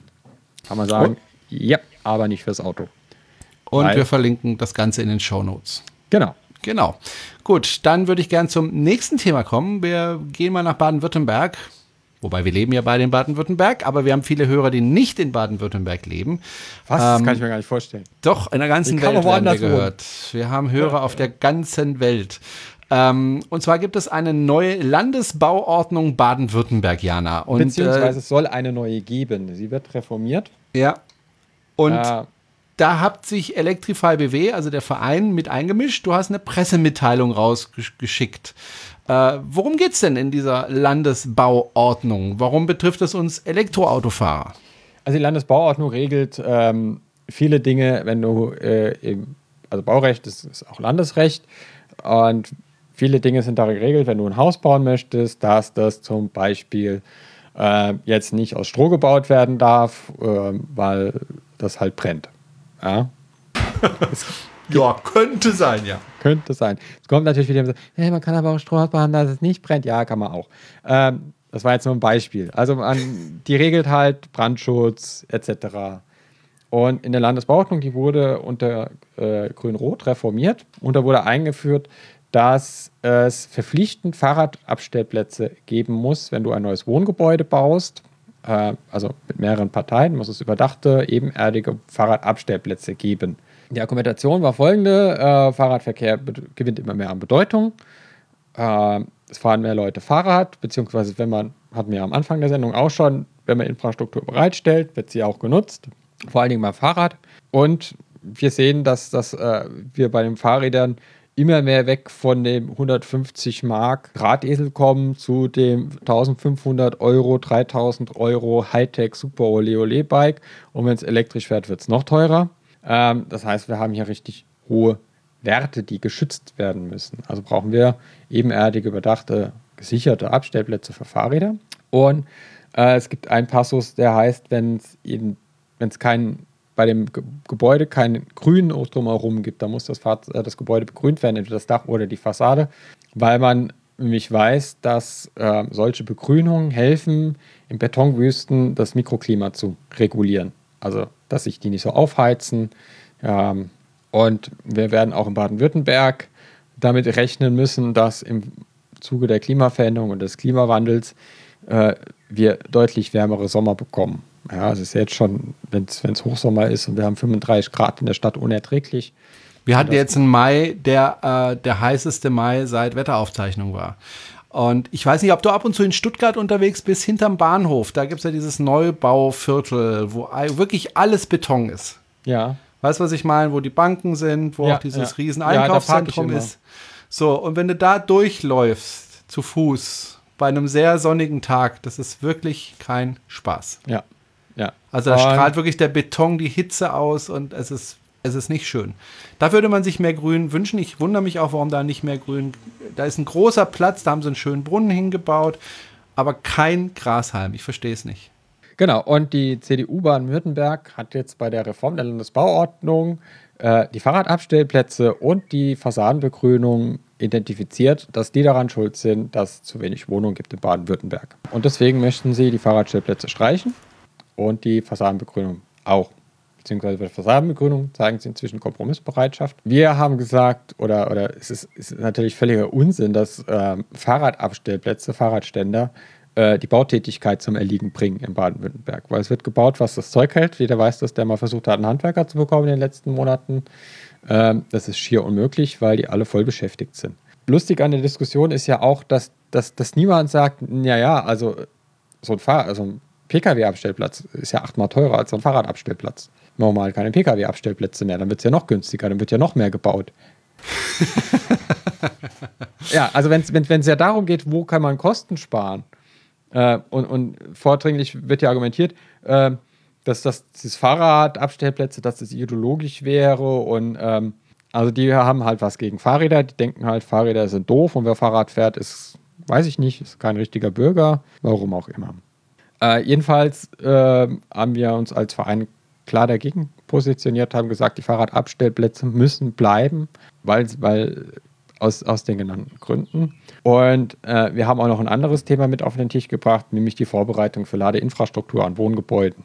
Weil wenn du heute ein Haus baust und keine Vorbereitung triffst für Infrastruktur, dass du bei Bedarf eine Ladestation am Stellplatz installierst, wird das sehr teuer. Also ich weiß das ja von dem Haus, wo in dem ich wohne. Ich hatte ja dann mal so einen Elektriker gefragt, sagt, hm, am Stellplatz, Ladestation, was wird das kosten? Dann hat er gesagt 10.000 Euro. Weil nicht nur umfangreiche Erdarbeiten nötig sind, sondern hier müssten die Anschlüsse neu gemacht werden, die Zähler müssten in den Keller. Und selbst wenn man, wenn man die Verkabelung über das Haus meines Vermieters machen würde, was, was näher steht, ähm, und der schon Schaltkasten im Keller hat, äh, wären es immer noch 2000 Euro für die reine Verlegung eines Kabels vom Schaltkasten, also Einbau eines Zählers, Verlegung eines Kabels, ungefähr 15 Meter Kabelstrecke, äh, 2000 Euro. Deswegen sagen wir, wenn jemand heute ein Gebäude baut, muss er das so bauen, dass einfach und schnell Ladeinfrastruktur gebaut werden kann. Jetzt sagen alle wieder, oh, das wird ja dann alles noch teurer, dann wird ja noch weniger gebaut. Aber es ist nicht der Fall, weil es reicht ein einfaches Leerrohr, das vom Schaltraum oder vom Hausanschlussraum zum Stellplatz geht. Weil dann kann ich bei Bedarf einfach den Boden aufmachen, den Deckel vom Leerrohr abziehen äh, und einfach das Kabel durchziehen, anschließen, anschließen. Fertig. Aufbauen. Zack, fertig. Zack, fertig, Ladestation. Und Ja, der Ein Bedarf Lehrer- wird ja auch immer größer. Also Genau, und ein und der Lehrer, ein Lehrer kostet im Bau, ähm, da geistern irgendwie Zahlen, dass es 1000 Euro kosten würde. Da frage ich mich, ja, wenn man das Lehrer aus Gold macht, dann kostet es 1000 Euro. Aber wenn man so ein normales PVC-Rohr nimmt, was man sonst verwendet für Erdverlegerarbeiten, dann sind das so 20 bis 50 Euro. Was das den Bau teurer machen würde. Und vor Ähm, allem, wenn du das Haus dann irgendwann weiterverkaufen willst, ist das ja auch ein Verkaufsargument, wenn du da. ja, selbst beim äh, Vermieten. Selbst beim Vermieten. Und wir Ja. müssen ja damit rechnen, also wir hatten ja mal hier auch den, den Koalitionsvertrag der Großen Koalition. Ich glaube, im Moment gibt es noch eine große Koalition. Stand Ähm, jetzt. Stand ja, jetzt 21 Uhr 28, 1.7. gibt es noch eine. Muss mal auf spiegel.de gucken. Das heißt, derzeit gilt der große äh, Koalitionsvertrag noch und da steht ja drin, dass zum Beispiel das Eigentumsrecht geändert werden soll. Endlich, dass du als Wohnungseigentümer das Recht hast, an einem Stellplatz eine Infrastruktur zu installieren. Und auch Mieter sollen das Recht bekommen, auf eigene Kosten Infrastruktur zu installieren. Das heißt, es ist auch natürlich auch ein Verkaufs- und Vermietargument. Das heißt, der Wert der Immobilie steigt. Ich spare Kosten beim Bau, ich spare Kosten bei der Installation und äh, die Wohnimmobilie wird attraktiver. Und 2025 soll es eine neue EU-Verordnung geben, die selbst bei Bestandsgebäuden fordert, dass ab einer gewissen Stellplatzzahl äh, Ladeinfrastruktur gebaut werden muss. Und ja, jetzt beschäftigen, also du und ich, wir beschäftigen uns ein bisschen länger mit dem Thema und wir können alle beruhigen, die E-Fuels fürs Auto werden nicht kommen. Wasserstoff wird im Pkw-Bereich auch eine Nebenrolle spielen. Das, was den Verbrennungsmotor ablösen wird, wird die Elektromobilität sein. Wir werden mit einer großen Anzahl von Elektrofahrzeugen rechnen müssen in den kommenden Jahren. Es gibt viel mehr Modelle, sobald die liefern können. Wir sind kurz vorm Tipping Point. Das heißt, jetzt muss die Infrastruktur angepasst werden. Wer heute baut, muss daran denken, dass, dass morgen äh, eine Ladestation gebaut werden muss. Genau, das haben wir dann nicht alleine gemacht als Electrify BW, sondern wir haben den Bundesverband Elektromobilität angesprochen. Die haben auch mitgemacht bei unserer Pressemitteilung und wir haben den ADFC Baden-Württemberg angesprochen. Die haben sich auch beteiligt an unserer Pressemitteilung, vor allen Dingen zu dem Thema äh, Fahrradabstellplätze und haben auch sehr gute Argumente für. Und ja, wir hoffen, wir hoffen mal, dass, dass sich dieses Mal äh, der grüne Teil der Landesregierung, die ja eigentlich die Landesregierung führt, ähm, jedenfalls stand es, glaube ich, so irgendwie im Koalitionsvertrag, sich dieses Mal durchsetzen kann, nicht über Landtagswahlrecht äh, wieder einknickt äh, und die Landesbauordnung so erhalten bleibt und so erweitert wird, ähm, dass wir auch in Baden-Württemberg morgen noch gute Wohngebäude haben, weil es bringt ja nichts, jetzt ähm, auf Teufel, Teufel komm raus, irgendwelche Billigbauten hochzuziehen. Wie das aussieht, äh, konnte man ja in sozialistischen Ländern betrachten oder auch im Westen. In Deutschland kann man das ja betrachten, wie das ausgesehen hat, so was in den 70ern an Wohngebäuden schnell hochgezogen wurde. Das sind ja heute die Schandflecke der Städte. Ja. Da will ja keiner mehr tot über den Zaun hängen, wenn man sich das äh, anschaut, diese Siedlungen. Ja. Deswegen, ähm, falls irgendjemand aus Baden-Württemberg zuhört und das nächste Mal irgendwann mit seinem Abgeordneten in Kontakt kommt ähm, oder einfach mal sich an die Tastatur setzen, dem Abgeordneten eine E-Mail schreiben und ähm, sagen, dass die Fahrradabstellplätze und die Fassadenbegrünung und Leerrohre für Ladeinfrastruktur sicher nicht die Gründe sind, warum in Baden-Württemberg zu wenig Wohnungen gebaut werden, dass es da ganz andere Gründe gibt, dass man endlich ehrliche Diskussionen der Politik führen muss. Ähm, kennt man ja leider auch von anderen Themen, dass man nur noch Scheindebatten führt über Themen, die gar nicht wichtig sind, ähm, dass irgendwas hochgejatzt wird, was, was gar nicht ursächlich ist und wir überhaupt gar nicht mehr über die wahren Ursachen reden. So ist es auch anscheinend bei der Landesbauordnung. Deswegen auch das Das ist traurig zurzeit, ja. werden wir unten in den Shownotes verlinken, unsere Pressemitteilung gerne weiter verbreiten, gerne auch mal euren Journalisten der Zeitungen ansprechen, warum sie darüber nicht berichten. Also wir hatten das relativ weit gestreut.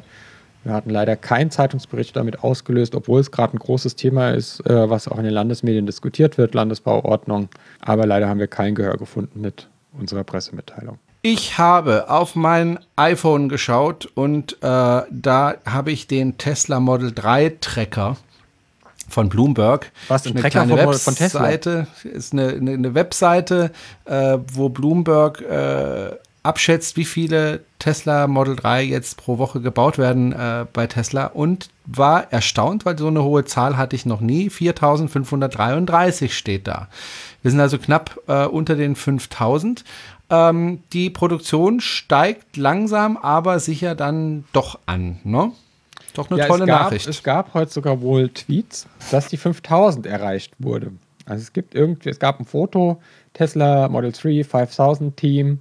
Das wurde dann wieder gelöscht. Äh, verschiedene Internetseiten haben darüber schon berichtet, unter anderem dann auch äh, Electrek, die berichten ja über alles, was bei Tesla passiert. Und anscheinend haben sie die 5000 geknackt, auch dank eines Zells, was sie vor der Produktionshalle aufgebaut haben, wo sie vergessen haben, die Produktionslinie festzuschrauben und wo sie jetzt Model 3s drauf bauen. Ja, ist eine tolle Sache und ich hoffe Anfang 2019, ich schätze mal im ersten, spätestens im zweiten Quartal kommen dann die ersten Model 3, hoffentlich auch mit CCS in äh, die äh, in die Bundesrepublik Deutschland oder nach Europa. Jana zeigt mir gerade etwas äh, auf ihrem Handy. Das ist schwer zu erkennen. Das ah, ist okay. ein, ein weißes Papier, da steht drauf Model 3 5K Club. ja. Scheint irgendwo in der Fabrik aufgenommen worden zu sein, so wie es aussieht. Und Okay. da haben ganz viele Leute drauf unterschrieben. Der Tweet wurde äh, relativ schnell wieder gelöscht, weil Tesla hat ja eine Policy, dass niemand irgendwas aus der Produktion veröffentlichen darf, was nicht confirmed ist von Tesla. Ähm, konnte sich wohl jemand nicht zurückhalten. Gibt Ärger. Ja, aber oder es ist halt, ah, es kann natürlich auch bewusst gestreut sein. Das Ja. weiß man nie, da steckt man ja nie Ja, drin. ja, ja, ja. Vor allem, geht aber auch weil an der der anderen. Ja, Vor allem, weil es ja gerade die Woche schon mal einen Fall gab, wo jemand irgendwas, äh, genau, aus der Gigafactory die 5000 verkündet hat, ein Mitarbeiter. ja. Und auch dieser Tweet relativ schnell wieder gelöscht wurde. Glaube ich nicht, dass. Ja. Schauen wir mal. Ähm, Es geht aber auch Der- an einer anderen Stelle weiter, äh, Jana. Es gibt wieder eine neue Supercharger-Station in Deutschland. es wird wieder gebaut. Ja, ähm, und das ging relativ schnell. Ich glaube, innerhalb von zehn Tagen war das Ding fertig gebaut. Und vor allem, Dingen, was mich natürlich freut, es ist ein Supercharger, der für mich fast nicht besser liegen könnte. Es ist der ursprünglich als Supercharger Freiburg ähm, ja, bezeichnete Supercharger. Er ist aber nicht in Freiburg gebaut worden, sondern ziemlich genau 30 Kilometer nördlich davon äh, in Herbolzheim, direkt an der Autobahn A5, ähm, ist ähm, am letzten Freitagabend online gegangen. Äh, und am Samstagmorgen um 8 Uhr war ich dann dort, weil ich sowieso dorthin musste. Ich bin nämlich in den Europapark gegangen an dem Tag. Und das ist genau sieben Kilometer entfernt vom Europapark. Also auf dem Weg zum Europapark liegt dieser Supercharger, werden sich die Schweizer freuen. Und stand dann da und da kam der Betreiber dieser, also der, der, nicht der, der Betreiber, aber der, der sich halt drum kümmert, dass da alles äh, gut läuft, kam dann zu mir, oh, Sie sind der Erste, der da jetzt lädt, den wir da sehen, der da lädt. Weiß nicht, ob da in der Nacht schon jemand geladen hat, kann natürlich sein, aber offiziell war ich der Erste, der also an diesem neuen Supercharger ähm, geladen hat. Du darfst mir gratulieren, Jana. Herzlichen Danke. Glückwunsch, Jerome. Dankeschön, ein- danke, also danke. Es eine Ehre, mit dir moderieren zu ja, dürfen. Ja, das ist, Das äh, ist also, ja, dass du, also, ja. ja. vor allen Dingen, das wird dir nie jemand nehmen können. Du wirst Ja. immer der Erste gewesen sein, immer der der Erste. Ja. sein Ding reingesteckt hat. Absolut. Wunderbar. ähm, die gute Nee, Nachricht, ich weiß gar nicht, warum du jetzt so lachst. Ich weiß Ähm, ich weiß gar nicht, was du hast. Du hast doch dein den Ding da rein. Also, Ja. ähm, die gute Nachricht ist, es, es werden wieder neue Supercharger gebaut. Ja, Äh, Und- hoffen, und- hoffen wir, dass die anderen auch bald folgen, die angekündigt sind. Es sind ja noch irgendwie so zehn Standorte, soll ja noch kommen in Deutschland, Ja. zwölf, glaube ich. es, es, es war am Anfang äh, etwas ähm, im TFF-Forum, war, war, weil erst 20 äh, Ladestalls da irgendwie waren, aber die wurden irgendwie weiter transportiert. Äh, Es sind tatsächlich 10 Stalls. Aber was wirklich toll ist, da- das ist direkt unter einem Windrad. Also der Strom wird direkt vor Ort produziert, sozusagen. Es gibt dort ein Restaurant in der Raststätte, es gibt dort äh, ein McDonald's, es gibt dort ein Burger King, es gibt also wirklich für jeden das Richtige, das Passende. Die, die, die Raststätte, es ist keine Raststätte, Autohof ist das ja, hat ein Euro schönes Rastpark. Restaurant, genau. Ist der Europapark Rasthof, glaube ich sogar, heißt der. Wirklich schöner Rasthof und äh, ich habe dann auch mit dem, mit dem äh, Menschen dort gesprochen, habe hab ihm gesagt, also in Aachen, der ist ja nicht so wahnsinnig begeistert davon, dass da jetzt die Supercharger sind. Der hat sich da irgendwie mehr davon versprochen. Dann hat er zu mir gesagt, nö, nö, das ist für uns, weiß er, das ist für ihn aber kein Problem. Er will einfach vorne dabei sein. Er weiß, dass das jetzt das große Ding ist und da müssen sie dabei sein, da wollen sie auch dabei sein, finden sie toll. Sie haben, wie gesagt, auch dieses Windrad selber äh, aufgestellt und gebaut. Also die sind da voll dabei und insofern freue ich mich über diesen neuen äh, Standort und äh, liegt für mich zumindest wunderbar und wird auf jeden Fall Aachen entlasten, der war ja oft ähm, voll. Ähm, ja, und an der A5 fahren ja wirklich viele von Süden nach Norden und wieder zurück. Tolle Sache. Ja, auch ich. ein anderer Supercharger, der gerne mal ähm, eine Schlange oh ja, aufwies. Oh ja, oh ja. Leonberg. Leonberg. Von 8 Stalls auf 20 Stalls erweitert. Ja. Auch eine Sache von zwei Wochen gewesen. Ja. Irgendwann sind schnell. irgendwelche äh, Striche auf der, auf, vor den Parkplätzen aufgetaucht. Ähm, hatten, hatten schon die erste Hoffnung gehegt, so, ah, guck mal, da hat irgendjemand das auf die Straße gemalt, wo er Löcher graben will und Kabel ziehen will. Und ein paar Tage später standen dann fünf Gleich, sechs Gleichrichterschränke da und sechs Kisten mit äh, Supercharger Stalls. Aber, aber ich habe es geahnt, Jana, schon Monate vorher. Weißt du warum? Weil ich mal an einem Tag da war, wo die ganzen Holländer in den Urlaub gefahren sind, also der komplett überlaufen war und da war eine Tesla-Mitarbeiterin, die sich einerseits darum gekümmert hat, äh, ja, da kein Chaos entstehen zu lassen, aber auch andererseits nachgefragt habe, was hattet ihr denn im McDonald's für einen Umsatz? Wo ich dann zu meiner Frau gesagt habe, guck mal, die suchen Argumente für neue Supercharger-Plätze. Äh, aber also dann Argument. Also es, es, ging, es ging dann relativ schnell, ne? Ja, das ging also. Also wenn die mal entscheiden, jetzt bauen wir da, dann geht das immer innerhalb von ein bis zwei Wochen. Und in Herbolzheim stehen jetzt auch diese Schilder am Supercharger, ne? Ja, ich wollte es eigentlich abfotografieren. Äh, ja, die haben noch mal eine andere Formulierung gewählt. Frei für äh, Tesla-Fahrer während der Ladezeit. Irgendwie so genau, haben sie es geschrieben. Genau, das ist ja diese ähm, Umgehung der, ja. La der Ladesäulenverordnung. Da haben ja. wahrscheinlich viele Anwälte viel Geld für gegeben. Für diesen Satz, ja. Dass die diesen Satz äh, produzieren. Darf man als Fahrerin dann auch laden oder nur Fahrer? Äh, nur Fahrer selbstverständlich. Also, es gibt ja auch kaum Fahrerinnen, die Tesla fahren. Ne? Also das ist ja, das geht ja gar ja, nicht. Ja, aber weißt du, woran man die erkennt? die parken immer zwischen den Linien an den Ja, genau. Und nicht, nicht quer. So wie du, ne? Ja, ja, also ich, ähm, ja. Aber ja, stand dann auch prompt dann wieder ein Benziner auf, auf einer der Stationen. Ja, gut, wenn er neu ist, dann, dann muss man, ja. glaube ich, noch irgendwie damit rechnen, ja. dass das passiert. Ich unterstelle einfach mal den wenigsten bösen Willen dabei, sondern einfach Ignoranz oder Unwissen oder Legasthenie oder Analphabetismus, Analphabetismus Analalphabetismus. Bei dir ist schon dunkel, bei mir ist noch hell. Echt? Bei mir ist dunkel hier im Tal. Ja. Also es geht, es geht auch weiter und ich habe jetzt schon irgendwie gesehen, ich war gestern unterwegs äh, dienstlich und habe da einfach mal aus Neugier auf, auf, auf den Supercharger draufgeklickt im Tesla und da waren schon irgendwie äh, über die Hälfte wieder belegt äh, an einem Samstagvormittag. Also das war echt dringend nötig, weil Leonberg leidet ja zum einen unter dem, äh, der verkehrsgünstigen Lage an der A8, ne? also wenn man Richtung A8 und A81, genau. Genau, wenn man Richtung Österreich fährt, muss man da vorbei, wenn man aus dem Norden kommt, also wenn man Nordwesten kommt. Und zum anderen natürlich äh, im Großraum Stuttgart gibt es viele Teslas und viele Heimlader, die gerne mal am Supercharger Lehrberg noch ein Päuschen machen und Eis essen und schnell noch ja. ein paar Kilowattstunden nachfüllen. Ich bin da auch nicht ganz unschuldig. Also auch ich äh, tue da öfters mal ein paar Kilowattstunden nachfüllen, wenn ich es äh, brauche. Wir haben uns da auch schon getroffen, Jana. Wir haben uns da auch schon getroffen, ja, ja man trifft immer die gleichen.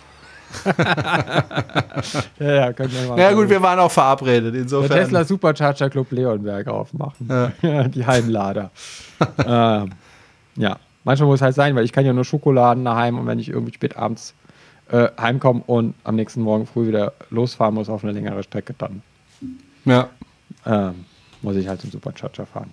Ja, so sieht's aus. Also, es tut sich was, äh, auch weiterhin, was die äh, Ladestation von Tesla betrifft, die Supercharger, und das ist eine schöne Sache. Also, ich freue mich riesig. Wobei ich schon ganz gerne in Freiburg gerne mal einen Charger gehabt hätte, diese 70 kW Charger. Das wäre noch eine super Ergänzung. Also, ja, aber da gibt es ja gar keinen in Europa, die.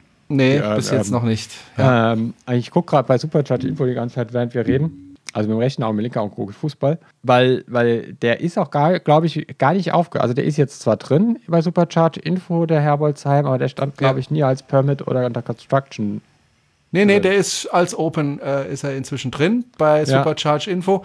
Wo er noch nicht drin war, als ich das letzte Mal geguckt habe, war im Navi vom, vom Tesla. Da war er noch nicht drin. Aber da habe ich jetzt auch schon wieder einen Tag nicht geguckt. Ähm, das dauert Ja, immer ein, also zwei, das heißt, Tage. das heißt, dass man jetzt keine anderen Permits in Deutschland sieht, hat erstmal nichts zu bedeuten. Weil äh, bei Supercharge Info stehen Leonberg auch noch acht Stalls. Ah, okay. Scheint, scheint nicht so gepflegt zu werden für Deutschland. die Ja, ja. Aber, Aber es es tut ist- sich was. Das ist Es schön. tut sich was, es tut sich was. Und man braucht ja nicht unbedingt Supercharger. Man, es könnte ja auch an, also Ja. mit, mit, mit Chademo und viel Zeit oder äh, AC geht es ja auch. Ich war ja, äh, wenn ich das zum Schluss noch kurz erzählen darf, Jerome, darf ich? Darfst du.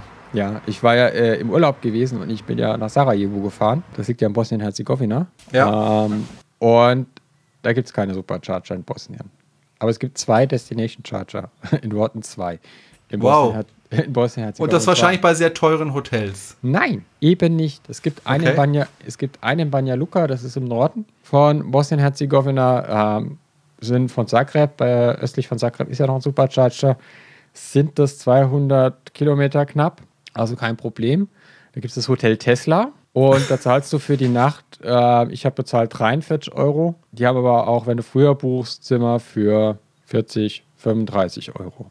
Und das Hotel gibt es seit ein paar Jahren erst. Das ist bei Google Maps ist es auch noch gar nicht da. Da ist es noch irgendwie ein altes Wohnhaus. Also es ist neu gebaut, super Zimmer, alles äh, tipptopp, super Küche, sehr schön. Und dann kann man da halt über Nacht laden an dem Charger und kann dann am nächsten Tag weiterfahren nach Sarajevo. Das sind dann nochmal 220 Kilometer. Und in Sarajevo gibt es auch ein Hotel mit Destination Charger. Das kostet leider ein bisschen mehr. Das kostet knapp 100 Euro mit Parkplatz. Bist du bei 110 Euro war es dann, glaube ich, am Ende. Aber du willst das Auto auch in Sarajevo nicht auf der Straße stehen lassen. Das muss man auch ganz ehrlich sagen. Ähm, Okay. Da ist man froh, wenn das Fahrzeug in der verschlossenen Ist- Garage ist- steht. Ist das gefühlt oder ist es tatsächlich so, dass da einfach sehr viel Kriminalität ist? Ähm, es ist halt einfach verführerisch, wenn ein Oberklassefahrzeug auf der Straße rumsteht. Ist halt, gibt es halt viel Armut und wenn ein Oberklassefahrzeug rumsteht, dann könnte sich jemand verführt fühlen, da mal zu gucken, ob vielleicht noch was drin ist, was man brauchen kann. Und wenn du halt Okay. irgendwie äh, Roadtripping-mäßig unterwegs bist, dann hast du ja alles im Auto. Also du bist halt im Hotel. Dann hast du, äh, ist ja ein Hotelzimmer. Steht aber auch in Reisehinweisen vom Auswärtigen Amt, wenn du nach Bosnien fährst, dass du dein Fahrzeug nicht unbeaufsichtigt stehen lassen sollst. Und es ist ja nicht EU, das funktioniert mich dann auch leider nicht, äh, das Mobilfunk im Tesla. Oh, okay. Ja, ja kennst du gefallen so. "Nö, Die Karte ist aber grau. äh." Ja, Handy, Handy-Hotspot geht auch nicht, weil ja nicht EU. Ja. Äh, und die Preise sind richtig teuer. Also das ist, das ist, es ist unglaublich, also unglaublich teuer und vor allen Dingen, wenn ich jetzt, äh, es ist auch nicht nachvollziehbar. Ich habe mir dann, ähm, weil meine Urlaube ja immer so gut geplant sind, ähm, habe ich mir dann dort vor Ort einen mobilen Hotspot gekauft, so dieses TP-Link Feldwald-Wiesengerät, das hat dann irgendwie 130 Euro gekostet. War ein bisschen teurer als bei uns. Hui. Ui. Ähm, und dann habe ich mir eine SIM-Karte besorgt in einem Einkaufszentrum in Banja Luka und habe dann gesagt, er so, ja, was brauchst du? Und ich so, ja, hm, äh, ich bin eigentlich nur drei Tage in, in Bosnien, aber ich brauche nur Datenvolumen. Ja, ist fürs Auto und, und halt fürs Handy, dass ich Datenvolumen habe, für einen Hotspot. Ah ja, mhm. ah ja, gut, da haben wir irgendwie drei Gigabyte, drei Tage. Sag ich, das ist doch perfekt. Und es hat äh, sechs Mark gekostet. Drei Euro. Also es Okay. kann, also die hohen Roaming-Gebühren können nicht daher rühren, dass Mobilfunk in äh, Bosnien so teuer Ja, ist, ja, ja. sondern das ist halt einfach reine Abzocke.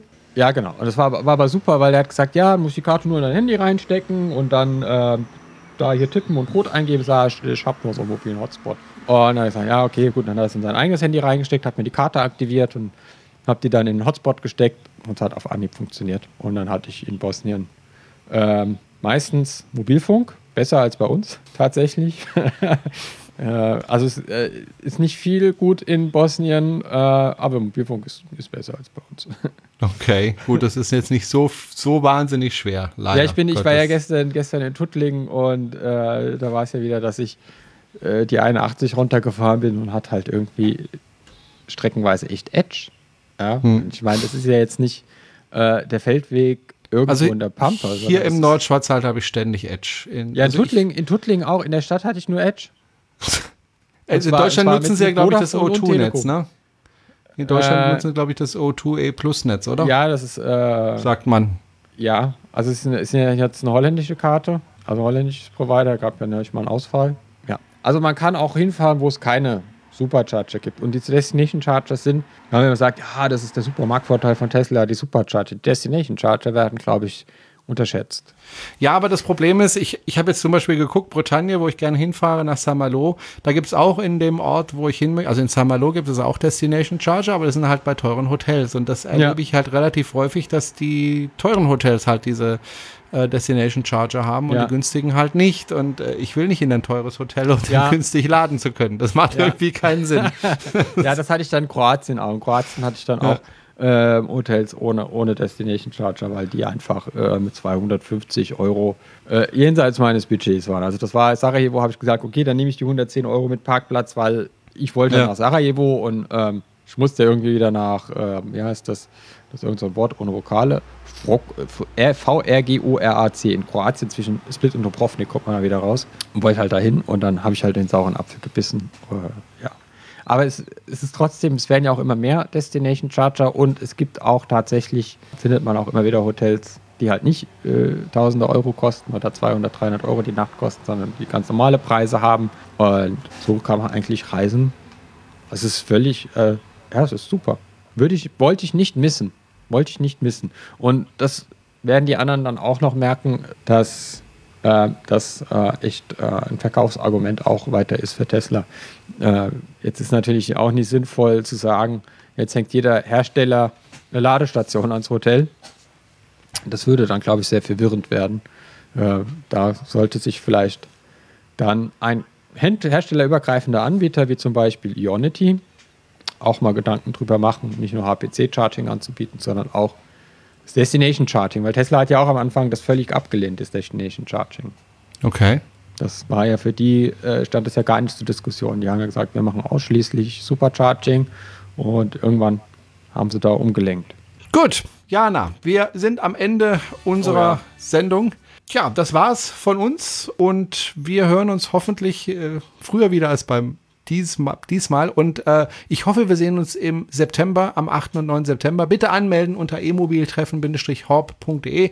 Da kann man uns beide treffen, da kann man aber auch die Leute von Clean Electric treffen, da kann man andere E-Mobilfahrer treffen, den Tesla Markus kann man treffen und, und, und, und, und. Also einfach mal anmelden, vorbeikommen und Spaß haben mit uns. Na, Jana. Und genau, ansonsten in unseren Kalender schauen wir, sind jetzt fast jedes Wochenende unterwegs. Wir sind nächste Woche zum Beispiel wieder in Schönau beim Stromseminar der Elektrizität, Elektrizitätswerke. Schwieriges Wort um 21.52 Uhr. Wir haben übrigens immer noch eine Bundesregierung. Genau, sind wir in Schönau, noch. vielleicht mit oder ohne Bundesregierung, uns wurscht, wir sind da. Äh, und auch sonst sind wir fast jedes Wochenende jetzt unterwegs im Juli. Sehr genau. schönes Wetter, kann man rausgehen. Und wir gucken jetzt, jetzt noch die Verlängerung von Kroatien gegen Dänemark an. Die haben jetzt gerade 90 Minuten gespielt, 1 zu 1 und äh, ja. Genau, Wenn ihr, ihr das hier hört, ist. dann wisst ihr schon das Ergebnis. wir wissen es noch nicht. Wir können jetzt noch die Verlängerung uns zu Gemüte führen. Das war's von uns. Jana, bis zum nächsten Mal. Tschüssi. Tschüss, Jerome.